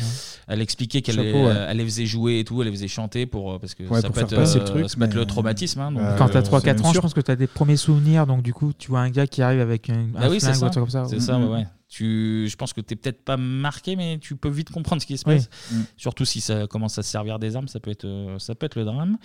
Euh, elle s'occupe donc des 21 gamins en faisant des comptines. HB refuse de négocier avec le RAID, il, il se ferme sur lui-même et du Ouais. coup, nouvelle stratégie, on envoie un père de famille négocier directement avec Human Bomb et c'est euh, le cas notamment euh, parmi les papas de Pierre Narboni et il raconte la scène. Euh, je suis pas seul, je suis bien entouré. C'est Monsieur Bayon qui lui a dit voilà, je présente le père d'un d'un des enfants. Il vient chercher son fils. Il lui a dit que j'étais très angoissé, que les parents à l'extérieur étaient euh, très angoissés, qu'il fallait absolument faire tomber cette tension, que ces revendications euh, allaient être euh, accordées par le gouvernement, que les négociations étaient en cours, qu'en attendant il fallait faire un geste, il fallait faire sortir des enfants. Et tout au long de la conversation, les enfants bougeaient dans la classe. Mon fils a certainement dû me voir dans l'entrebâillement de la porte. Il m'a dit papa, il a couru vers moi, il est passé sous les fils électriques, il s'est jeté dans mes bras, et à ce moment, Monsieur Bayon m'a tiré par la veste en arrière en me disant de reculer. Alors que le preneur tâche faisait non, comme ça, du doigt, en disant qu'il fallait pas que je prenne. J'avais mon fils dans les bras, je me suis retourné, j'avais sauvé mon fils. Enfin, j'avais sorti mon fils. Voilà, donc C'est euh, ouf. ouais, l'anecdote C'est est, assez folle. Incroyable. Un gamin de sauvé, du coup, de façon incroyable. Mais Monsieur Narboni, bah, il se prend un peu pour John McClane, mais Ouais. il laisse son fils et il repart négocier avec HB. Du coup, comme quoi, euh, il aurait pu. euh, je- alors, très sincèrement, je pense qu'à sa place, non seulement je prends l'enfant, je m'en vais, et juste je reviens jamais. hein. Et tu pars du pays, là, c'est carrément, Merci pour tout, démerdez-vous. on se retrouve Moi, j'ai fait ma part. euh, lundi 8h30 hein, comme d'hab, mais là, euh, là, terminé. Et il revient, il continue de négocier avec HB et ça marche bien parce qu'il en sauve 4 de. Enfin, lui et les, les policiers évidemment. Oui, oui, oui. Il en sauve 4 de plus, notamment en échange de, de, de café, notamment. Voilà, il Ah commence ouais, à avoir fan- soif, machin. fan il, de café, le mec, Il demande, pour euh, il tenir. a certaines petites revendications. Ils disent bah écoute, nous on veut bien te, te filer des trucs, mais en échange, euh, c'est donnant, donnant. Et là, qui arrive comme un cow-boy Bah ouais, tu l'as dit. L'ami Sarko du haut de ses 38 ans. Alors, Et de son mètre 60. et de son, de son mètre soixante. Ouais. Il a strictement rien à foutre ici. Ça, je, alors, ça paraît logique, mais euh, effectivement, j'avais été marqué aussi par les images de, de Sarkozy comme toi, Clément. Mais en fait, euh, vu, vu l'ampleur du truc, en tant que maire, il a strictement rien à foutre sur place. Mais lui, il arrive à si, si, si, si. Il fait du Sarko. Il a vu les caméras. Il a vu qu'il y avait un coup à jouer niveau, euh, niveau image politique. Donc, évidemment, il y va. Ah oui. Il va négocier en direct avec HB en étant suivi par la caméra, évidemment. Et l'échange est justement enregistré. Donnez-la moi. Donnez-la moi, cette petite. Allez, je sais que vous êtes quelqu'un de bien. On peut être amis, mon an. On peut avoir confiance l'un en l'autre. Pourquoi non Qu'est-ce que je vous ai fait, moi? J'essaie de vous sortir de la panade. J'essaie de trouver le pognon. J'essaie de trouver la voiture. Je vais porter le message au ministre de l'Intérieur. Qu'est-ce que je peux faire? Qu'est-ce que je peux faire de plus? C'est bien parce que je suis votre ami que je fais ça. Sinon, je ne fais pas. Ou alors, donne-moi le petit noir. Donnez-moi le petit noir. Allez, je reviens. 15 heures, après 10 minutes de négociation, Nicolas Sarkozy sort un petit garçon de la classe. Donne-moi le petit noir, donne-moi le petit Ah noir. ouais, Ouais, non, il est stratège jusqu'au bout, hein, même. Bon, alors, il ressort avec un gamin, un petit blanc, par contre, donc. euh, Ah, dommage. C'est moins bien. C'est moins bien pour son image. Et surprenant. Et là, t'as effectivement euh, l'image, t'as effectivement l'image de Sarko avec le gamin dans les bras. Qui Ouais, c'est ça, en fait, elle est connue, cette image. Et il sort la ramener On, a- on a- lui-même, l'impression euh, que sur cette image, c'est euh, pour moi, je fais le lien avec euh, Al Pacino dans Hit, où il ressort avec un gamin. Oui. Si non, vous non, avez ça ouais, en tête. ouais, ouais, non, mais et c'est le même, euh, c'est le même esprit, ouais. Bah, c'est c'est inspiré. hein. Encore, c'est une fois, encore une fois, euh, il l'a dit Al Pacino. euh, Ouais. I'm very inspired by uh, Al Sarkozy, Humane Bomb. Manœil et Jacques Martin et Et tout. ouais, il arrive, il, y a- il ramène à la mer éplorée. Enfin, bon, après, on se moque, il est quand même, même si c'est calculé, il a quand même le courage d'y aller parce que Oui, le mec, oui, il il peut y aller prendre, quand même, oui, il peut prendre une vrai. balle dans la gueule C'est seconde vrai, il vrai, complètement. Ou le mec peut dire, bah, je vais te prendre en otage aussi vu que Oui. t'es juste ministre, donc ça peut être. Mais bon.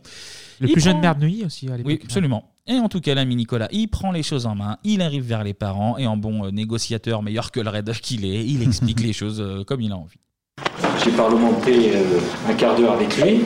Il est très calme. Les enfants s'amusent, il n'y a pas de problème. hein. Il demande, euh, m'a demandé d'aller voir le ministre de l'Intérieur pour discuter, lui porter un message. Lui porter un message. J'ai dit que je ne voulais pas, tant que je n'avais pas d'autres enfants. Voilà. Parce que si je porte le message maintenant, qu'est-ce que j'ai après? Alors j'ai amené aussi de l'argent.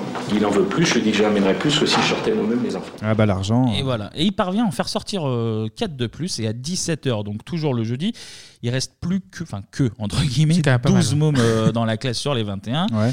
Notre ami Human Bomb, il est sur écoute et on se rend compte qu'il écoute France Info euh, en boucle. Du coup, Pasqua appelle le directeur de France Info et lui dit Bon, par contre, là, il, il vous écoute, donc euh, soyez tranquille, dites rien qui, qui puisse, euh, qui puisse l'énerver Ouais. ou quoi, ou euh, donnez Faut pas pas trop l'inquiéter, d'indications euh, sur. euh, Mettez un petit Eros Ramazzotti pour le calmer, ou des, un petit truc tranquille.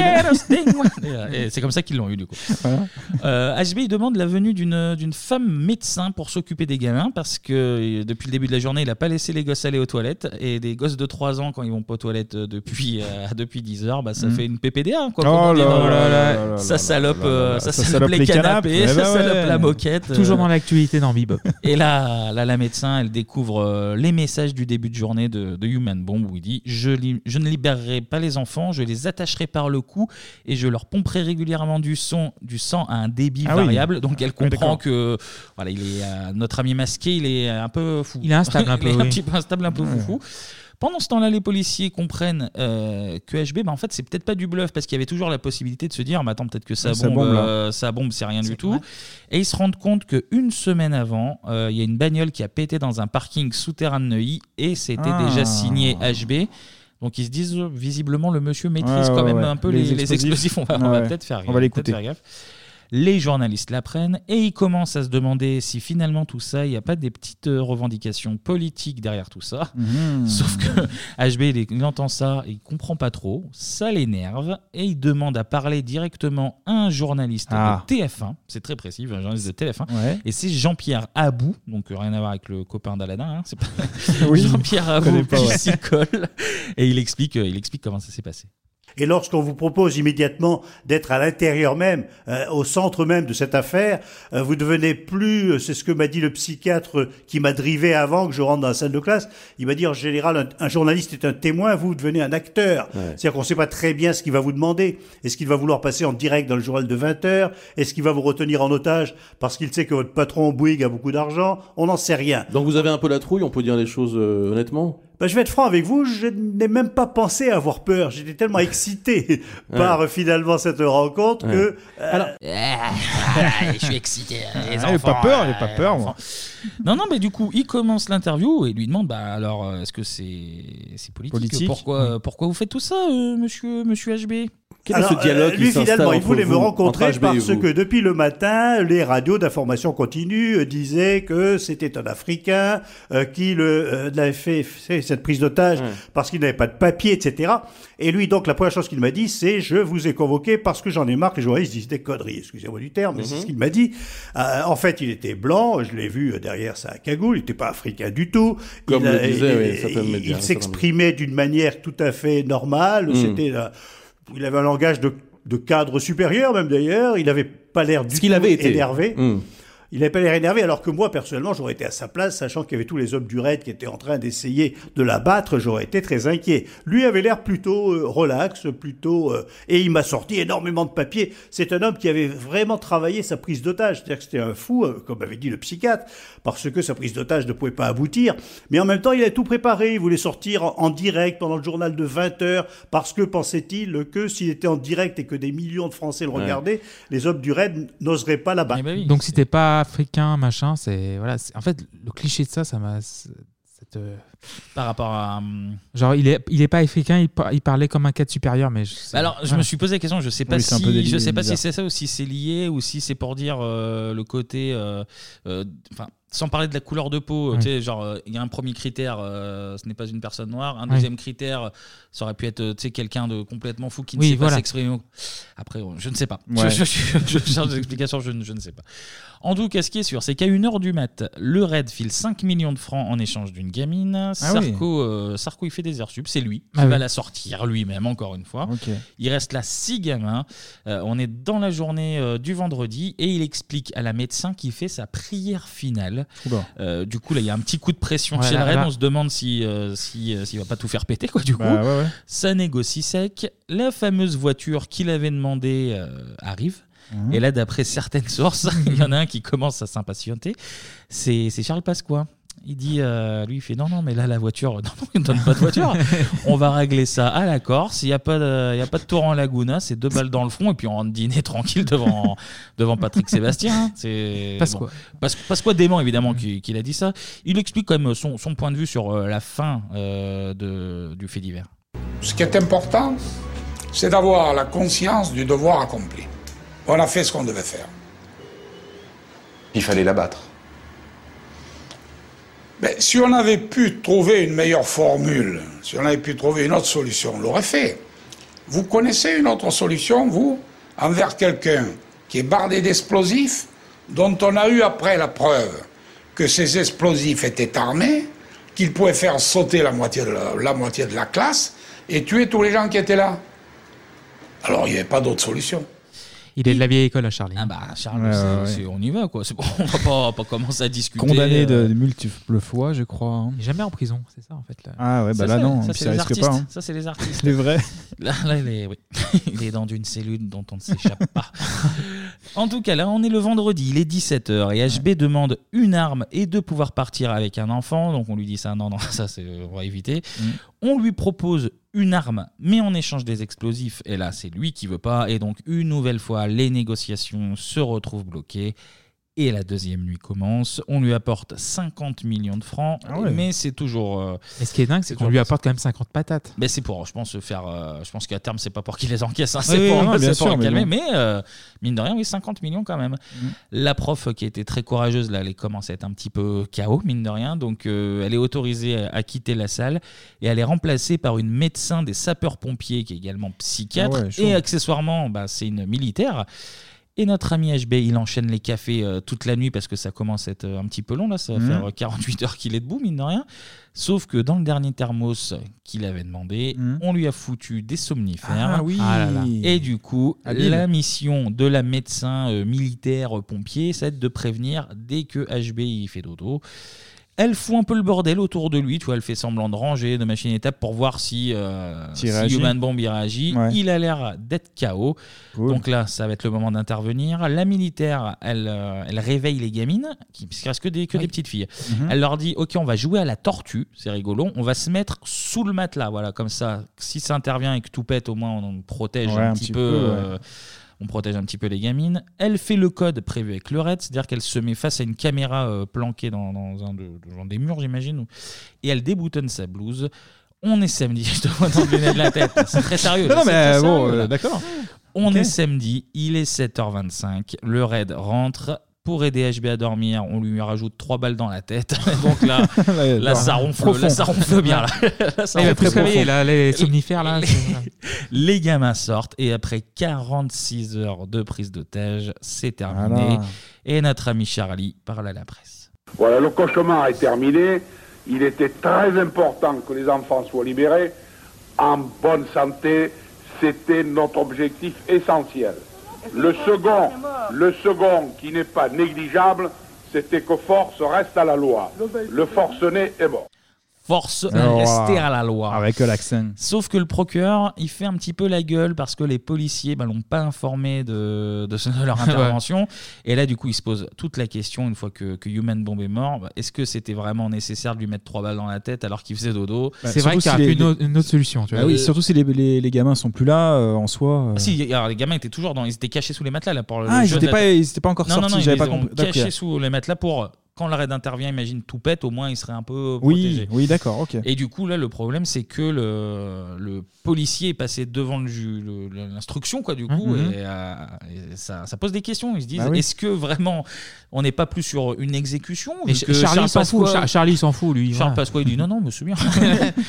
Et du coup, la version officielle reste que il a ouvert un œil, il a esquissé un geste, et que Ouais. dans le doute. euh, voilà, bah ouais, non, mais dans le doute. Ouais, on euh, a dans zéro preuve de toute façon. hein. Donc on est sur de la légitime défense. On découvre quand même que c'était une vraie bombe pour le reste. Ah, donc oui, c'était vraiment quelque chose. Et il reste encore un mystère. Ben, c'est qui? C'est qui le monsieur ouais. La médecin, pompier, militaire, euh, psychiatre, super-héroïne, elle explique que le mec a dit que HB, bah, c'était pas ses initiales à lui, c'était Human Bomb, donc la bombe humaine. Et en fait, ça faisait depuis deux jours qu'il cherchait, il disait putain, mais c'est qui HB, c'est Ah quoi bah, Personne ne savait, bah, c'était ça. difficile à trouver, juste avec, euh, enfin, voilà. Et on découvre qu'il s'agit d'un certain Eric Schmidt, 42 ans, originaire de Béziers. C'est un informaticien, enfin c'était un informaticien au chômage. Euh, il a eu une boîte à Évry, près de Paris, euh, liquidation judiciaire, pas de femme, pas d'enfant, et du coup ben, il a sombré euh, dans la dépression après la liquidation. Mhm. Euh, il avait fait euh, l'armée, enfin pas que l'armée, il avait été militaire plusieurs années où il a appris à, justement à se servir des armes et à, et à faire des bombes notamment. Ouais. Il a laissé une lettre euh, où on comprend en fait surtout qu'il avait prévu de mourir quoi qu'il arrive. Et euh, vu que c'était un mec euh, au fond du trou, on est sur une base de- d'un truc qui était assez courant aux États-Unis, mais pas encore trop en France. C'est euh, un suicide interposé. Ouais, c'est un quoi. précurseur, Et-. Oui, en fait, il n'avait pas de revendication à proprement dit. non, non, C'était il a- vraiment histoire de. Quoi qu'il met dans sa lettre qu'en gros, il allait soit se faire éclater par les flics ou soit euh, qu'il se ferait exploser. Donc en fait, quoi qu'il arrive, c'était acté. Finalement, c'était le feu d'artifice à la fin, quoi. Il s'est Ouais, ouais. dit, allez, hop, Oui, oui. tout seul, Quoi qu'il arrive, quoi qu'il arrive, et voilà. Donc on était sur un suicide interposé, quoi, en fait. Ouais. C'est la théorie qui ressort. Après, je suis pas médecin, je pense qu'il y a petite, petite maladie mentale, peut-être Ah oui, hein, dépression, Ah bah, c'est une maladie, donc euh, voilà. Bien sûr. On va quand même finir sur une note un tout petit peu plus légère avec euh, deux petites questions télé. Ouais. Euh, TF1 a annulé la diffusion d'un programme pendant ces deux jours. Pourquoi? Ouais, parce qu'il y avait un film qui rappelait, j'imagine, euh, le fait. euh, On en est, ouais, c'est ça, c'est un téléfilm. Qu'est-ce qu'il est avec fort, Farah, il est fort. avec Farah Fawcett qui s'appelait tout simplement On a tué mes enfants. Ah du coup- ouais, du coup, je pensais à un truc de euh, tâche, c'était pas malin, ok, c'était pas ouais, malin. chaud, très, très chaud. Non, non, c'est pas, c'est pas une bonne idée. Et sinon, on a reparlé de cette fameuse prise d'otage en 2010, toujours sur TF1. Comment? Dans quelle émission? En émission? 2010 Ouais. Il y a eu un téléfilm de fait, euh, fait dessus, Non, alors il y, a- il y a il y a eu des téléfilms, Je mais là sais c'est pas, c'est pas, c'est pas pour ça. Une émission testimoniale ou Non, non, non, une émission euh, Divertissante? Divertissante. Ah bon?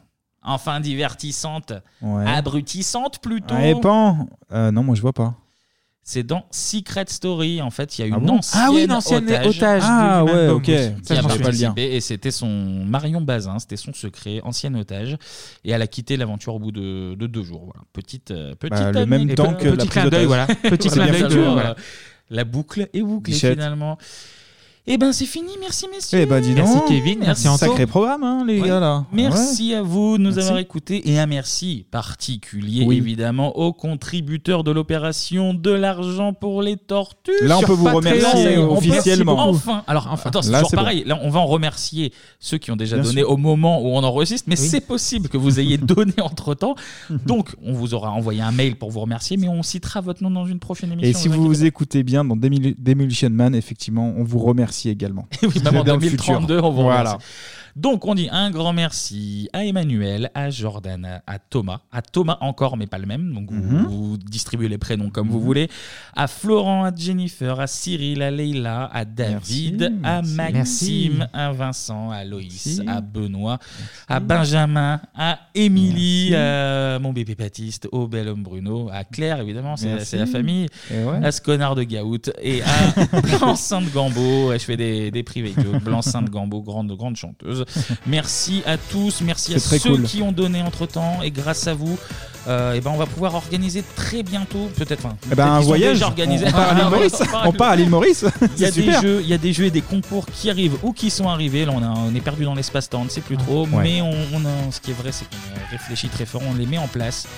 Ils arrivent et c'est en Mhm. partie grâce à vous. Donc, euh, Et merci vous beaucoup, on vous embrasse. Au top. Merci beaucoup. Ah oui. Nous, on va se retrouver la semaine prochaine pour parler de 1994. Absolument. Et d'ici là, portez-vous bien. Et comme on le disait dans une décennie pas si lointaine, tchuss. Ciao. Salut.